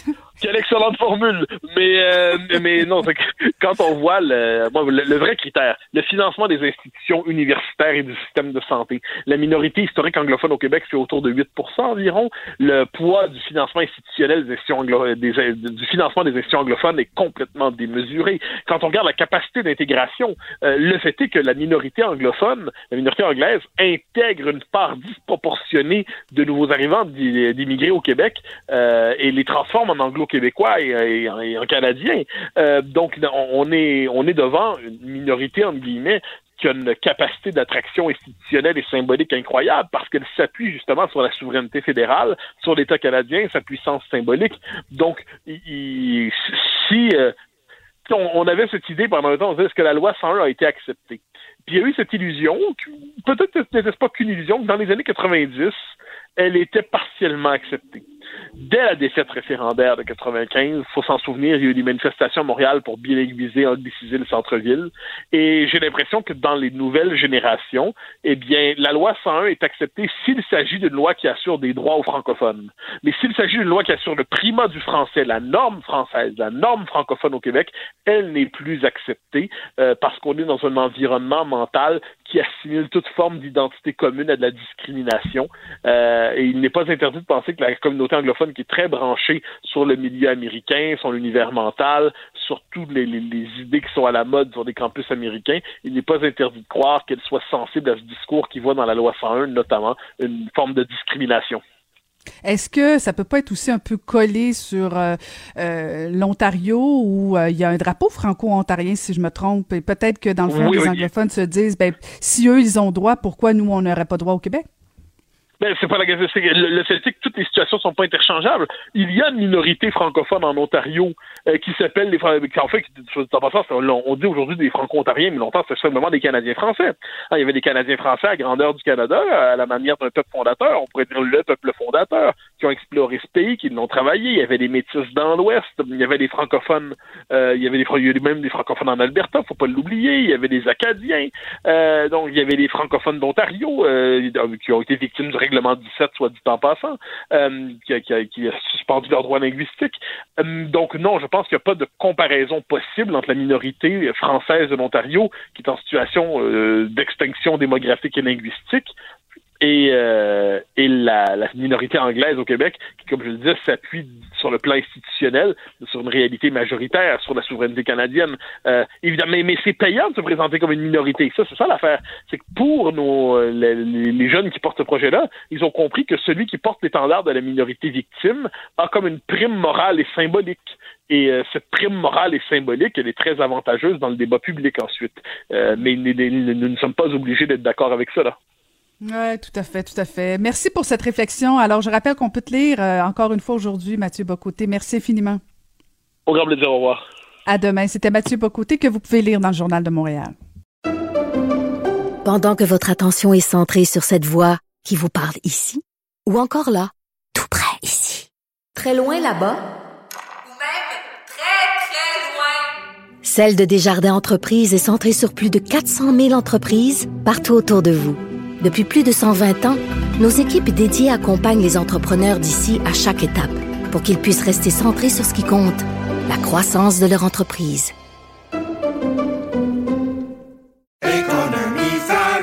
Ici Ricardo. Et Émilie, marchand d'IGA. On a envie de vous inspirer à bien manger. À moins de 5 la portion. Suffit de repérer les produits valeurs sûres et de les cuisiner avec une de nos recettes. Les valeurs sûres, c'est bien pensé, hein? Bien sûr! Détails sur IGA.net. Caroline Saint-Hilaire. Elle a des antennes partout dans les coulisses de la politique. Cube Radio. Un été pas comme les autres. On voit euh, bien sûr euh, des éclosions dans les camps de jour au Québec. Euh, On est en droit de se demander finalement si c'était une si bonne idée euh, que d'ouvrir des camps de jour pour cet été pour nos jeunes enfants. Et on va en parler avec euh, la pédiatre et membre du CA de l'Association des pédiatres du Québec, Dr Marie-Claude Roy. Bonjour, Dr Roy. Bonjour, Madame Saint-Hilaire. Alors, vous voyez les nouvelles comme nous. Il y a des éclosions un peu partout, notamment récemment Boucherville. Là, il y a 27 cas, dont autant des enfants que du, des membres du personnel. Est-ce que vous pensez toujours que c'était une bonne idée que d'ouvrir ces camps de jour-là? Tout à fait. Euh, je vous dirais que nous nous attendions à ces éclosions-là. Je pense que les éclosions, il y en a eu au printemps dans les garderies, dans certaines écoles. Euh, il y en a eu cet été, il y en aura encore. Et certainement, la prochaine année, euh, avec la rentrée scolaire, avec l'année scolaire, il faut qu'on s'attende à plusieurs éclosions. Par contre, est-ce qu'on doit s'inquiéter outre mesure? Non. Mais je pense qu'il faut qu'on en profite pour planifier encore davantage la rentrée, puis anticiper les écueils qui nous attendent. Parce qu'on le sait, planifier la scolarisation, planifier les, le suivi des cas potentiels, surtout avec les virus qui vont arriver cet automne, ce sera pas simple, mais il faudra continuer pour le bénéfice de tous les enfants, bien évidemment. Bon, vous touchons au cœur du sujet. Vous parlez de planifier la rentrée. Moi, la, première question que je me suis posée, c'est pourquoi, dès le départ, on n'a pas euh, testé les animateurs euh, des camps de jour cet été? Est-ce que ça aurait pas été une mesure euh, proactive, disons ça comme ça, pour, pour s'assurer qu'il n'y a pas trop d'éclosions? Ça aurait pu être intéressant. Par contre, on le sait, un test négatif ne veut pas dire que dans 24-48 heures, on ne contractera pas et on ne sera pas contagieux de la COVID. Donc, ça aurait été un peu une fausse réassurance. On le sait, le comportement des jeunes moniteurs, bon, on, se doutait déjà que les vecteurs principaux, ce serait plus les adultes que les enfants, puis c'est ce qu'on voit dans la majorité de ces éclosions-là. Ce sont les moniteurs, puis ensuite les enfants. Euh, donc, des tests généralisés, oui, c'est une réassurance, mais c'est une réassurance pour la, prochaine 24 heures. Est-ce que ces gens-là vont contacter, sont déjà en incubation, sont déjà presque contagieux? C'est possible. Donc, ça n'aurait pas changé grand-chose. Je pense que le message qu'on doit retenir, c'est que nous, comme adultes, comme population adulte, oui, les jeunes adultes, mais les adultes de tous âges, je vous dirais, c'est encore plus important qu'on applique à la lettre les recommandations de la santé publique. C'est difficile, surtout cet été avec les vacances, mais on voit que rapidement, ça peut avoir un impact sur le fonctionnement très, très précaire de toute la société. Est-ce que selon vous, les, mesures dont vous faites référence, des mesures sanitaires qu'on qu nous répète euh, depuis le mois de mars, est-ce que c'est parce que des familles appliquent mal ces mesures-là ou c'est des mesures qui sont mal appliquées dans le cadre des camps de jour? Moi, je pense que c'est le comportement de toute notre société qui actuellement se reflète dans ces cas-là. Plus le virus est en circulation, plus une personne risque de le donner euh, dans un souper d'amis. On sait qu'il y a eu beaucoup de parties, beaucoup de rassemblements. Les gens veulent vivre l'été, veulent vivre leurs vacances. C'est bien normal, c'est bien naturel. Par contre, on le sait, ça vient avec un risque. Donc, il ne faut pas banaliser ce risque-là. On le voit chez les 20-45 ans. Là, je pense que c'est la tranche de la population qui se relâche le plus. Bien, il, y a, beaucoup plus de cas et de transmission de cas. Donc, je pense pas que c'est mesures des camps de jour. Je pense qu'ils ont fait très attention et de, d'essayer de, d'empêcher les enfants à jouer, de restreindre les contacts entre les enfants. Je pense pas que c'est là que le problème se situe. Je pense que c'est davantage la circulation du virus. Il faut être encore plus vigilant, il faut être encore plus, plus, plus précautionneux dans, dans notre fonctionnement pour, être, pour essayer d'avoir un automne et un hiver le plus vivable possible. Mais aidez-moi à comprendre, docteur Roy, parce que vous dites, oui, c'était une bonne idée d'ouvrir ces camps de jours-là, mais en même temps, il faut limiter euh, la propagation du virus. Euh, on nous rappelle constamment de ne pas de pas faire de rassemblement, de se limiter euh, aux, aux, aux, gens de notre famille, euh, la même adresse. puis en même temps, on ouvre des camps de jour où on le sait, bon, les enfants, c'est sûr, sûr, sûr qui se collent, c'est sûr qui, qui, qui respectent pas tous les, toutes les règles, ramènent ça à la maison. Il y a comme il y a comme un double discours dans ce qu'on non? Mais en fait, ce qu'il faut distinguer pour moi, c'est le développement et l'équilibre psychologique de ces enfants-là. Et dans le Grand Montréal, on a des enfants qui ne sont pas retournés à l'école. Donc, ceux qui ont des enfants, ceux qui ont vécu, les parents qui ont vécu ça et les enfants qui l'ont vécu, on le sait, ils ont vécu un mauvais moment. Ils étaient vraiment au bout de leur élastique et ils avaient besoin de retrouver un semblant de quotidien. Surtout que ce virus-là n'est pas très menaçant pour eux. Donc, pour moi, limiter la socialisation des enfants, c'est pas une option. Par contre, limiter les grands rassemblements, les soupers d'amis, les barbecues à 15-20 personnes, je pense que c'est là qu'est le relâchement le plus dangereux. Donc, je pense que si on doit euh, restreindre certaines mesures, c'est certainement pas sur la vie des enfants qu'on doit le faire. C'est plus nous, comme adultes, collectivement, qu'on doit réfléchir à notre comportement. Il faut qu'on réfléchisse à comment on veut agir, puis comment on peut limiter cette propagation-là en étant vigilant, puis en appliquant le fameux 2 mètres. Parce que je sais pas vous, mais si on regarde autour, le 2 mètres, ça ressemble plus à un, mètre en général. C'est difficile de maintenir ça. On est des êtres sociaux, on veut s'approcher les uns des autres. Je pense qu'il faut se rappeler, sans se, ramener à un confinement total, il faut se rappeler comment on l'appliquait bien au mois de mars-avril, puis il faut essayer de le maintenir le plus possible. Mm-hmm. Ceci étant dit, avec les éclosions de la rentrée, ce qu'il va falloir réfléchir, puis là, j'espère que les, les, mesures de santé publique vont être au rendez-vous. Il va falloir des dépistages très accessibles pour les parents, rapidement accessibles. C'est pas normal qu'on attende des heures et des heures avant d'avoir un dépistage.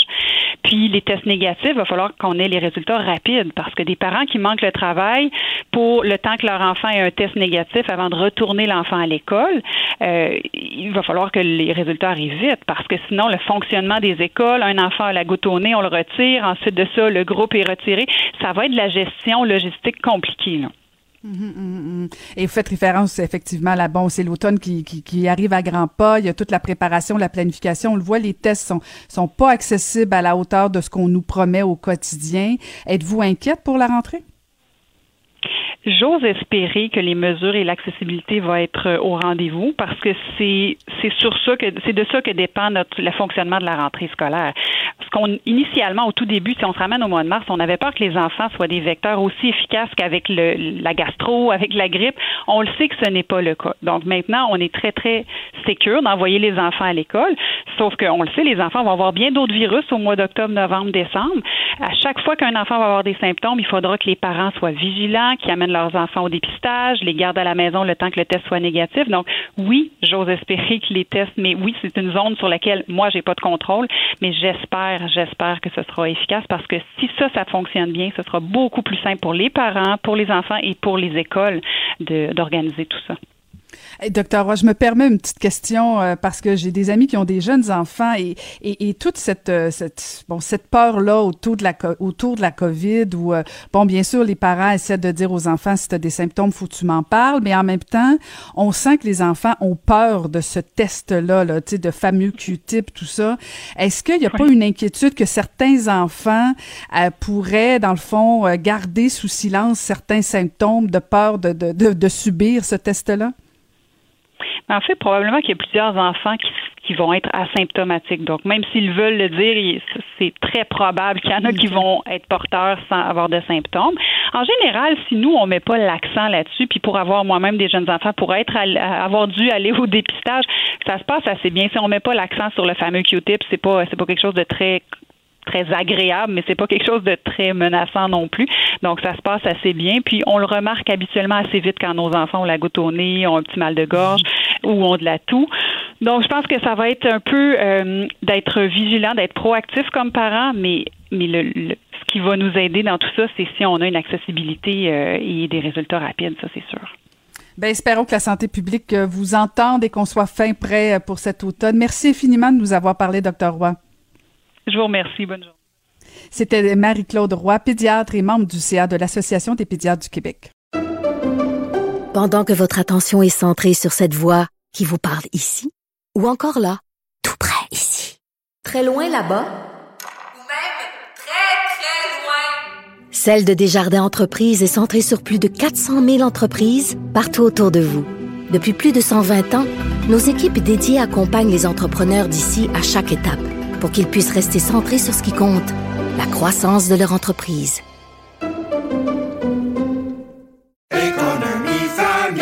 Ici Ricardo. Et Émilie, marchand d'IGA. On a envie de vous inspirer à bien manger. À moins de 5 la portion. Suffit de repérer les produits valeurs sûres et de les cuisiner avec une de nos recettes. Les valeurs sûres, c'est bien pensé, hein? Bien sûr! Détails sur IGA.net.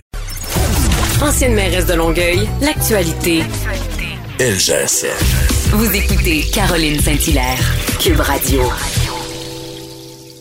Il se lance toujours des défis assez impressionnants et son prochain défi, attachez votre tuc, c'est 1090 km de Gaspé jusqu'au Mont-Royal. On va retrouver l'ultra-marathonien Johan Rock. Bonjour, Johan.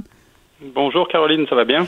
Ça va très bien. Merci de nous parler ce matin. Alors, alors, pour, pourquoi on a besoin encore aujourd'hui de se fixer de si grands défis?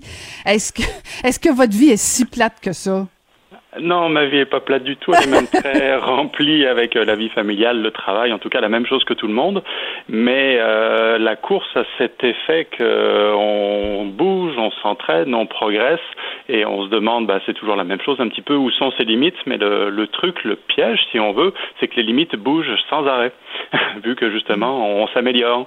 Donc euh, c'est pour ça que d'année en année, mes défis personnels augmentent parce que euh, justement mes capacités augmentent et donc je suis vraiment curieux de savoir jusqu'où je peux aller et donc euh, peut-être à un moment trouver, sans me faire mal évidemment, mais trouver la limite que je ne peux pas dépasser.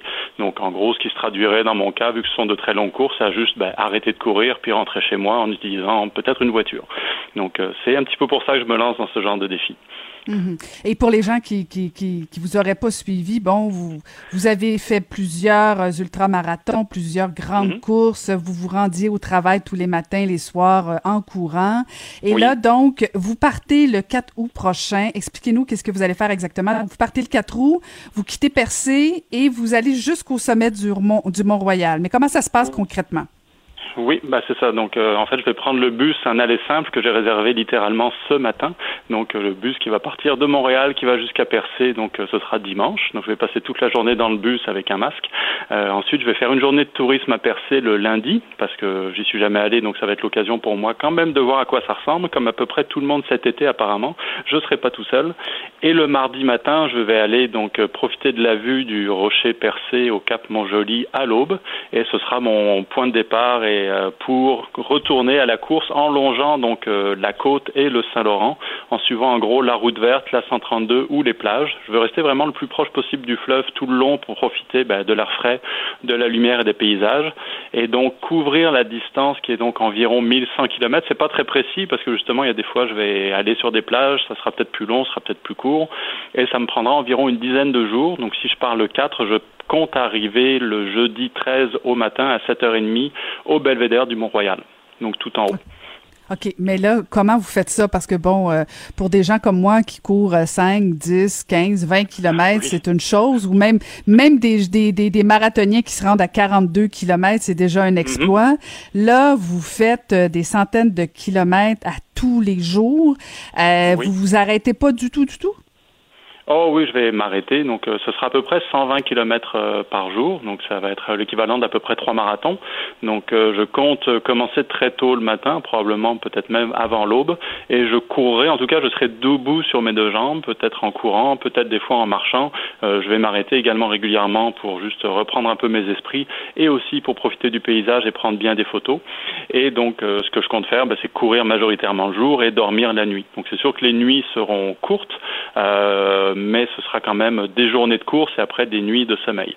Pour tout ce qui est ravitaillement, donc euh, finalement, je pensais jusqu'au dernier moment avoir une petite équipe qui m'accompagnerait, mais la logistique n'est pas simple parce que cette idée m'est venue il y a deux semaines. Donc, organiser tout ça à très courte échéance était euh, était un défi, mais je m'étais mis en tête, même si je suis tout seul, je peux le faire. Donc, euh, l'avantage, c'est que je cours en restant, donc je vais traverser plein de villages, plein de municipalités, donc bah, j'irai acheter à manger dans les dépanneurs et les épiceries, donc pour me ravitailler. Donc ça, ce sera déjà au moins ça de réglé. Mais depuis que l'idée a été lancé donc il y a à peu près une semaine et demie. J'ai reçu donc une réponse très très forte et très positive de la communauté de, coureurs au sens large. Et finalement, il y a, moi qui pensais peut-être ne pas savoir où dormir à cause de l'affluence qui est en ce moment en Gaspésie, ben, j'ai quasiment trouvé des hébergements à chacune de mes étapes. Et il y a également beaucoup de monde qui vont se joindre à moi pour m'accompagner, me guider à certains endroits où ce sera peut-être euh, où les locaux sauront euh, à quel endroit il est préférable de passer pour les vues, la vue ou la sécurité et également donc des, gens qui vont me ravitailler en cours de route. Donc euh, finalement, ce que je comptais faire tout seul ne sera probablement pas une épreuve individuelle du tout, mais un effort de groupe. Ben oui, les gens, les gens doivent avoir envie euh, non seulement d'y participer, mais de s'assurer que vous puissiez réussir. Euh, le choix du parcours, Johan, est-ce que ça se fait en fonction de la difficulté, du dénivelé, en fonction de la vue, ou comment comment on détermine son parcours? Dans mon cas, ça a été euh, vraiment en fonction de la vue. Donc, euh, parce que comme vous le disiez au début, moi, je cours tous les matins et tous les soirs pour me rendre au travail. Donc, j'habite sur la rive sud de Montréal et je travaille à Montréal. ce qui fait que je traverse le fleuve euh, par les ponts matin et soir. Puis l'hiver, les vues sont spectaculaires. Le fleuve est gelé. Vous en avez peut-être entendu parler, mais je cours sur une partie du fleuve qui est gelée côté rive sud. Donc, le fleuve, j'ai développé une sorte de fascination pour le fleuve Saint-Laurent et son évolution au cours des saisons. Donc là, je me suis dit, bah, plutôt que de courir en pleine forêt, ce qui est magnifique, mais que j'ai fait un nombre innombrable de fois, la forêt c'est bien, mais finalement la vue est souvent bouchée parce que la végétation est hyper dense. Là, je me suis dit, plutôt que d'aller en pleine forêt avec des sentiers qui sont quand même au Québec extrêmement difficiles, euh, je préfère longer le fleuve et profiter du grand air et de la vue. Et d'ailleurs, ce projet ben, sera un projet de, un projet sportif évidemment. Donc c'est un gros défi physique pour moi qui n'ai jamais couru plus de 48 heures. Donc c'est quand même pas mal. Mais là, on parle de 10 jours. Mais ça va être un projet photographique parce que je prends toujours beaucoup de photos pendant mes, allers-retours entre la maison et le travail, ce qui sera d'ailleurs l'objet d'une exposition photo au printemps prochain, qui devait avoir lieu au printemps dernier, mais avec le virus, évidemment, ça a été repoussé d'un an. Donc ça va être un autre facteur qui va me faire ralentir, si on veut, mais volontairement. Donc profiter des vues et prendre des photos au cours de, mon parcours. Donc euh, j'ai aucun doute que le fleuve sera magnifique à l'aube et au coucher du soleil euh, pendant tout le temps de mon parcours, et c'est ça qui va me motiver à continuer. Ah, c'est certain que ça va faire des belles photos. Et d'ailleurs, on pouvait en voir euh, quelques-unes magnifiques là, dans votre premier livre, L'Ultra Ordinaire, le journal d'un coureur, où il y a déjà, euh, il y avait des, des magnifiques photos de, de différentes euh, courses que vous aviez faites. Donc, c'est un peu, c'est un peu ça, c'est un peu à ça que ça va servir votre prochain défi. mais dites-moi, est-ce que la préparation, vous faisiez référence au virus, tout ça, est-ce que la COVID, ça change la préparation d'un défi comme ça?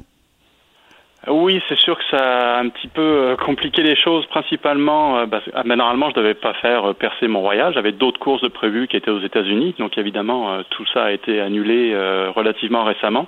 Donc c'est sûr que je mettrai pas les pieds aux États-Unis ni nulle part ailleurs. Donc il a fallu que je révise bah, juste mes, mon programme de l'été et de l'automne. Donc ça aurait dû être trois longues courses de 330 km chacune, donc ce qui était quand même pas mal. Au moins pour ça, l'entraînement que j'ai fait au cours du, de l'hiver et du printemps était déjà au rendez-vous parce que je me lançais déjà dans de très grandes épreuves. Donc là, c'est sûr que plutôt que de faire trois courses en trois mois, je vais en faire une seule en dix jours, mais l'entraînement donc euh, était quand même au rendez-vous. Par contre, au quotidien, c'est sûr que l'essentiel de ma préparation, euh, normalement, c'était des allers-retours. Ça aussi, ça s'est arrêté quand on a tous commencé à travailler de la maison. Mais ça, ça a été justement une, une, une bonne surprise, c'est que je me suis mis à courir, ce que j'avais pas fait depuis longtemps, autour de chez moi. Donc, euh, mais étant euh, adepte des très longues distances, autour de chez moi peut vouloir dire que je m'éloigne de 30 km avant de revenir. Donc, ce qui m'a permis finalement de visiter, revisiter à pied la région. Donc, en partant de Longueuil, je suis allé jusqu'au Mont-Saint-Bruno, à Chambly, au parc René-Lévesque à l'ouest de Montréal. Je suis allé jusqu'à Pointe-aux-Trembles. Je suis même allé jusqu'à Laval, euh, au nord de l'île de Montréal. Donc, je me suis vraiment baladé partout et c'est là que j'ai découvert que justement, même un endroit que je pensais très très bien connaître, quand on le parcourt à l'aube, lever du soleil, et dans une situation comme euh, celle qu'on a maintenant, qui est très particulière, donc qui est relativement calme au niveau euh, circulation automobile, j'ai redécouvert un environnement comme je ne pensais Donc c'est un petit peu ce qui m'a attiré euh, bah, de courir le long du fleuve justement plutôt que d'aller en forêt. Donc un environnement urbain, bon là j'exagère un peu parce que je vais longer la côte, mais quand même on n'est pas en pleine montagne. C'est ça qui m'intrigue vraiment de le voir, mais à vitesse donc humaine de course à pied, pas le faire en voiture, mais prendre le temps d'en profiter. Prendre le temps d'en profiter en courage. Ça me rentre pas dans la tête, là, mais bon, parce que bon, e- e- expliquer, expliquer à certaines personnes, parce que bon, il y a des coureurs qui, qui vont faire des sorties, des courtes, des longues, des longues distances. Mais, mais vous, votre conjointe, quand, quand vous dites à votre conjointe, je pars faire une longue distance, vous partez quoi, deux jours? Non, bah, les longues distances que je fais à l'entraînement, c'est du 20, 30, 40, jusqu'à 60 kilomètres. Euh, J'en ai fait beaucoup pendant le confinement, mais je me levais très tôt et je revenais à temps pour mes réunions du matin et ensuite faire ma journée de travail. Donc euh, très tôt, en me levant à 3 heures du matin, ça me laissait le temps de faire un 40-50 kilomètres le matin, puis ensuite de travailler. Donc euh, c'est un petit peu pour ça que je me suis dit, bon, vu que j'ai fait ça à l'entraînement de manière euh, assez soutenue et intense pendant les, semaines précédentes, donc mon défi percé Mont-Royal, ben, le percé Mont-Royal, ce sera à peu près la même chose, sauf que je cours deux fois plus longtemps, mais l'avantage c'est que je n'aurai pas de réunion le matin. donc ce sera finalement beaucoup plus tranquille. Je vais commencer tôt et courir toute la journée plutôt que d'essayer d'arriver à temps pour un appel conférence. Donc ce sera des- une sorte de vacances. Une nouvelle façon de faire des vacances, oui, je je je, je sais pas si euh, c'est un, un nouveau plan de vacances. Je pense que vous allez tout seul encore cette année. Qu'est-ce qui euh, qu'est-ce que vous appréhendez le plus là pour ce défi-là? Ah, beaucoup de choses. Ça- surtout que ça d'être des petits détails parce que c'est impossible de tout prévoir quand on se lance déjà dans un ultramarathon en général, sachant qu'un ultramarathon, c'est une course organisée, le chemin est balisé, il y a des bénévoles, il y a du ravitaillement. Donc là, moi, je pars tout seul, donc c'est sûr que je suis la route et qu'il y aura des villes et du monde pour euh, m'encourager, mais euh, je ne suis, je ne suis jamais allé en Gaspésie, donc euh, c'est sûr que suivre la 132, ça paraît simple vu d'une carte, mais le détail de par où je devrais passer une fois sur place, euh, peut-être que euh, je vais à un moment me heurter à des impasses. Euh, qui à pied, quand on a déjà couru 100 km, peut faire très mal au moral. Donc j'espère euh, ne pas avoir ça. Et c'est surtout bah, la, fatigue qui va s'accumuler. Donc parce que comme je disais un petit peu plus tôt, j'ai couru au plus dans mes ultramarathons, donc qui en général font dans les 160, 170 km. Le plus long, c'était un un petit peu moins de deux jours. Donc là, on parle euh, d'un ordre de grandeur, donc on parle de quelque chose de cinq fois plus long. Donc un format radicalement différent que je n'ai jamais essayé. Donc euh, il va y avoir beaucoup d'expérimentation, d'essais et d'erreurs en cours de route. Donc euh, je suis habitué à m'adapter, mais là, je, je vais justement tester mes limites euh, d'adaptation. Donc Ouais, il faudra ça- ça- que je trouve une solution pour continuer à avancer d'une manière ou d'une autre, parce que je tiens vraiment à atteindre le Mont-Royal le jeudi 13 au matin. Ben, on vous le souhaite et ça prend une force de mental parce que même quand on se perd en voiture en se rendant en Gaspésie, euh, c'est dur sur le moral. 100 km euh, à pied, si, si vous vous perdez, c'est effectivement là qu'on va voir si euh, votre, euh, votre moral tient bon. Écoute, est-ce que Oui. votre parcours va être public si les gens, parce que vous avez invité les gens à courir avec vous, euh, est-ce Oui. qu'on peut suivre publiquement votre parcours, quelqu'un qui aura envie de, bon, de faire euh, quelques kilomètres ou quelques centaines de kilomètres, peu importe? Oui, bah sur ma page euh, Facebook, donc qui s'appelle Johan Rock slash Ultraordinaire, donc du nom de mon, mon premier livre. Euh, là, j'ai déjà publié mon parcours dans les grandes lignes, donc au moins les étapes que je vais atteindre euh, chaque jour. Et après, pendant la course, j'ai loué une balise GPS qui va diffuser ma position à intervalles réguliers. Et donc mon emplacement, donc ce sera peut-être toutes les 15 ou toutes les 30 minutes, mais bon, je vais pas avancer non plus à 100 km heure. Donc ça permettra de savoir de quelle ville ou de quel village je m'approche. Donc pour ceux qui voudraient courir avec moi, ben, en surveillant cette carte-là, ils pourront après surveiller euh, mon arrivée sans avoir à attendre une demi-journée à suppose pour euh, sans savoir exactement à quelle vitesse j'avance. Donc ce sera le meilleur moyen de me trouver parce que moi évidemment sur le terrain, j'aurai du mal à gérer tous les messages par euh, Facebook ou autre, ce sera pas exactement ma priorité. Tout à fait, on comprend ça. Bon, on va vous suivre attentivement. Meilleure des chances et bon défi. Amusez-vous, ramenez-nous des belles photos. On va vous suivre donc dès le 4 août prochain. Bon défi, Yoann. Merci beaucoup. C'était Johan Rock que vous pouvez suivre dès le 4 août prochain qui va courir percé jusqu'au sommet du Mont-Royal. Le buzz de Vincent Dessureau. Hey, ça te tente-tu, Vincent, à Eh partir? non, non, non. non, non, non. Je sais pas pourquoi ça a infligé ça. Je sais que, écoute, c'est un, be- c'est un beau défi, mais euh, c'est. Même en char, c'est long, tu sais. Ben c'est ça. Eh non, écoute, en char, en train, c'est long là. Euh, à pied, j'ai, j'ai- Ah. bon. euh, mais j'ai, Ouais. un ami qui a traversé euh, la, tous les Appalaches à pied, là. Mais tu sais, euh, c'est, c'est pas à la course, là. Euh, vraiment, Mm. les ultramarathons, c'est. Ah, c'est quelque chose. Moi, j'ai fait Montréal-New York, mais une course à relais, là. Tu sais, c'est pas, c'est ça. Pas sans arrêt comme ça. Des, puis pas, pas juste une journée, là. C'est ça. Faut que tu te relèves à chaque fois, là. Non, c'est impressionnant quand même. J'ai très hâte de suivre ça. Et écoute, Vincent, on, on aime ça quand tu nous fais des conseils comme ça. T'as, t'as, t'as des clés de succès pour un couple? Oui, euh, parce Écoute. que ça fait des décennies, semble-t-il, que les chercheurs essaient de trouver les clés du bonheur en couple. Ah. Et euh, la science n'a jamais vraiment pu mettre de, de- de critères très précis parce que il y a beaucoup de variables, euh, on ne sait pas trop. Et là, la- probablement l'étude la plus solide sur la question vient juste de paraître, c'est tout chaud, de la, euh, l'Académie nationale des sciences aux États-Unis, qui ont suivi 11 000 couples euh, sur un an en suivant 43 euh, disons, critères, caractéristiques pour essayer de voir quels étaient les critères qui sont les plus fiables pour prédire de la qualité d'une relation et pour prédire le, futur de cette relation-là. Et la grande conclusion, arrivée dans le, plus fin détail, la grande conclusion, c'est arrêter de vouloir trouver un partenaire qui euh, que vous pouvez euh, cocher chaque caractéristique qu'il vous faut. Euh, Ceux qui sont sur euh, Tinder ou les autres, il faut qu'ils soient de même, il faut qu'ils soient de même, il faut qu'ils aiment le plein air, il faut qu'ils aiment ci, il faut qu'ils aiment ça. C'est vraiment pas les caractéristiques personnelles, à quel point vous êtes pareil, pas pareil. euh, c'est vraiment secondaire. Ce qui est le centre de la qualité du couple, c'est la dynamique entre la dynamique du couple. Alors, quand on dit, tu en parlais plus tôt cette semaine, la communication, c'est un peu là-dedans. Mais c'est vraiment comment on interagit avec l'autre personne. Est-ce qu'on se sent bien quand on, le- quand on lui parle? Est-ce qu'on a confiance? Donc, c'est vraiment ça, au-delà des critères de ce que vous allez faire, est-ce que vous faites le même sport? Est-ce que vous aimez les deux euh, le cinéma?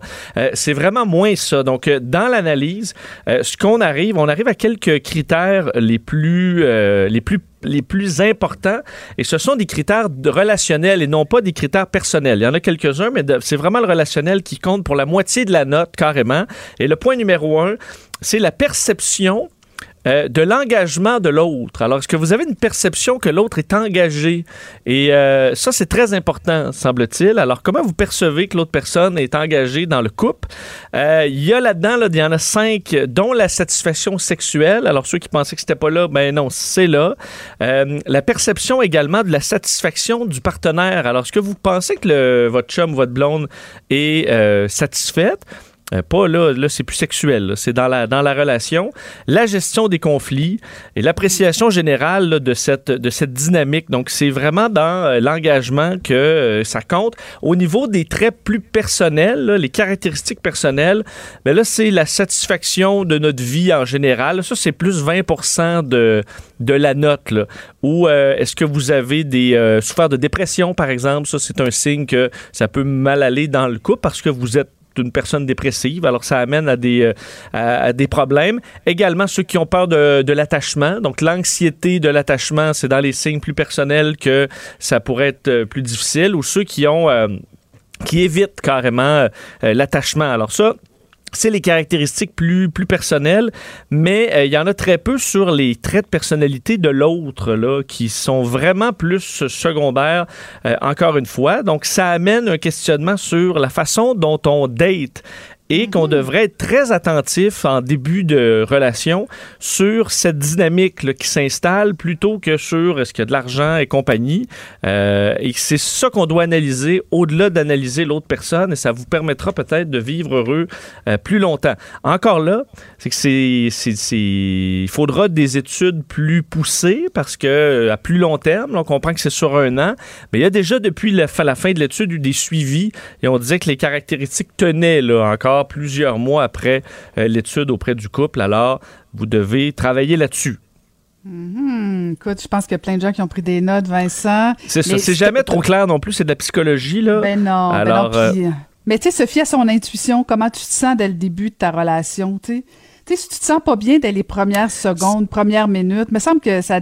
Mais tu sais, tu dis toujours, ah, on va essayer encore un petit peu, encore un petit peu. Mais non, si tu te sens pas bien dès le début, ça ira pas mieux demain matin. C'est ça, parce qu'il y en a qui vont dire, ah, ben, c'est un bon parti, ou justement, Ben oui, vous êtes pareil sur ci ouais. pour ça, mais toi, tu le sens pas. Non, ben, au contraire, ça. faut le sentir, même si la personne n'a aucun. le- tout le monde dit, bon, je vous imagine, j'aurais jamais imaginé ensemble.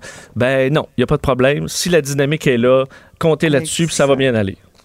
Exactement. Si quelqu'un avait pu prédire que je finirais ma vie avec ma cocoto, il était bien, bien, bien, bien, bien, bien fort. Tu vois, mais vous, que- vous l'avez la dynamique et on l'écoutait dans vos, euh, hein, dans vos euh, chroniques communes à une certaine époque Oui, c'est ça, nos, nos thérapies de couple. oui, Alors, hein. c'est pour ça que ça va bien. Mais bon, qui suis-je pour donner des conseils? Euh, j'y vais avec beaucoup d'humilité et de modestie. Et pendant ce temps-là, Vincent, revenons aux États-Unis. Il y a une vague de déménagement. Oui, euh, ça se confirme, ces déménagements euh, reliés à la pandémie. Donc, euh, beaucoup de changements de maison. On peut penser que les chiffres sont à peu près les mêmes chez nous, mais on dévoile certains chiffres sur les Américains qui se sont déplacés pendant la pandémie pour plusieurs raisons. de un, la raison principale, parce que ça touche en priorité les jeunes, c'est les campus qui ont fermé. Donc, il y a une partie de ces chiffres-là qui sont tout simplement dus aux habitats pour les jeunes, pour les, les universités qui ont tout simplement fermé. Mais évidemment, ensuite, il y a euh, les pertes d'emploi qui sont nombreuses et tout simplement des gens qui ont bougé pendant la période de la pandémie pour se diriger dans des États où il y avait moins de cas. Donc, des gens new-yorkais, par exemple, qui sont rendus euh, peut-être en Floride, puis là, qu'ensuite, ils sont repartis de la Floride pour tourner à New York. Donc, des gens qui se sont promenés comme ça pour éviter les problèmes. On les chiffre, là, euh, chez les plus jeunes, 18 à 29 ans, c'est vraiment là qu'on a le plus bougé. En fait, c'est une personne sur 10 qui a vraiment là, euh, qui, a, déménagé carrément pendant euh, la pandémie. C'est la plus grosse partie là, dans, dans les tranches d'âge. Mais au niveau de, euh, en général, c'est un Américain sur cinq qui soit a bougé lui-même, soit a accueilli quelqu'un ou vraiment un de ses proches là, qui a déménagé lui-même. Alors euh, que dans tous les Américains, c'est 3% des Américains qui ont bougé de façon euh, temporaire ou permanente pendant, euh, pendant la pandémie. Ça touche, je vous disais, davantage les jeunes, mais au niveau bon, de, la démographie, c'est les latino-américains qui ont déménagé le plus devant les, Asi- les, bon, les, Américains d'origine asiatique. Les Blancs et les Noirs, c'est à peu près pareil, là, 20 à 19% qui ont soit recueilli quelqu'un, qui ont déménagé ou qui ont quelqu'un dans leur entourage euh, rapproché qui a déménagé. Et ça touche davantage ceux qui ont euh, soit un diplôme euh, d'études, disons, post-secondaires, ou les gens les plus fortunés. Donc, on peut penser aussi que ça va, quand tu as le budget pour déménager, tu déménages peut-être un peu plus. Alors, c'est ce qu'on voit dans la démographie aux États-Unis, des changements, puis entre autres, semble que dans les villes, on ait délaissé un peu les villes pour se retrouver à la campagne, en télétravail, où là, le- les ventes de maisons ont augmenté davantage. On a vu ça au Québec et ça Mhm. semble être le cas également aux États-Unis. Oui, tout à fait. Donc, c'est pas propre au Québec. euh, On voit ça ailleurs aussi. Et euh, les arbres millénaires euh, sont-ils immortels, Vincent? Bon, euh, c'est une question scientifique très difficile à répondre. Il y a des arbres, euh, Caroline, qui ont maintenant plus de 5000 ans. Euh, donc, qui étaient l- déjà, qui avaient déjà 3000 ans euh, quand Jésus-Christ est arrivé. Alors, euh, ça commence à faire assez long. Et on se demandait, il y a un débat au niveau de la science, est-ce que ces arbres-là sont tout simplement capables de se renouveler à l'infini et seraient pratiquement immortels? Bien là, euh, la science dit aujourd'hui que non. Après une, bon, des expériences scientifiques de longue durée, c'est très difficile d'étudier des arbres de 5000 ans, tout simplement parce que nos, les études sont pas assez longues. Sur 10 ans, l'arbre, euh, il, il se passe pas grand-chose quand tu as un arbre de 5000 ans. Et c'est difficile de- d'en trouver des arbres qui ont cet âge-là. Et c'est difficile de trouver des arbres qui ont, on dit, en mi-vie, à peu près 2 à 5000 ans. Alors, tu as soit les 5000 ans et plus ou des arbres, bon, qui ont euh, tout au plus une centaine d'années. Mais euh, ce qu'on se demande, c'est que la- ce qu'on appelle la sénescence, c'est ça qui fait qu'on meurt, une dégénérescence de nos, de nos cellules qui, euh, même si on se tient en forme, on mange bien, va nous amener vers une mort certaine. Pourquoi chez ces arbres-là, ça semble pas faire effet? C'est ce qu'on explique un peu. L'arbre a vraiment une façon de ralentir le processus au maximum, euh, mais ne l'évite pas complètement. Alors, ces arbres vont éventuellement mourir. On dit c'est tellement long avant qu'ils meurent qu'ils vont mourir de d'autres choses. Alors, c'est pour ça que c'est difficile d'avoir une réponse parce qu'il y aura une sécheresse, ils vont être coupés, ils vont être mangés par une bébite, peu importe. Mais euh, ils vont généralement, quand tu vis des milliers d'années, tu vas mourir d'autre chose que de la vieillesse. Mais entre autres, ils sont capables de faire repousser des branches dans des masses de leur bon, de leurs euh, cellules qui sont à 90% décédées. Alors, c'est pour ça qu'il y a un renouvellement, mais qui est très rare. Mais sachez-le, ils sont pas invincibles. Ils vont éventuellement mourir, tout comme nous. Ah, très bon. ben, Alors, il n'y a rien d'immortel, mais ça Ben, permettra a- peut-être de faire évoluer la médecine, de comprendre pourquoi ces arbres vivent si longtemps. Euh, bonne réflexion. Merci, Merci. beaucoup, Vincent. Je rappelle qu'on peut t'écouter dès 13h. C'était Vincent Dessureau. Et moi, je vous dis merci. J'en profite pour remercier à la régie euh, Gabrielle Meunier, Maude Boutet et à la recherche Marie-Pierre Caillé. Et je vous donne rendez-vous demain. Cette émission est maintenant disponible en podcast. Rendez-vous dans la section balado de l'application ou du site cube.radio pour une écoute sur mesure en tout temps. Cube Radio, autrement dit. Et maintenant, autrement écouté.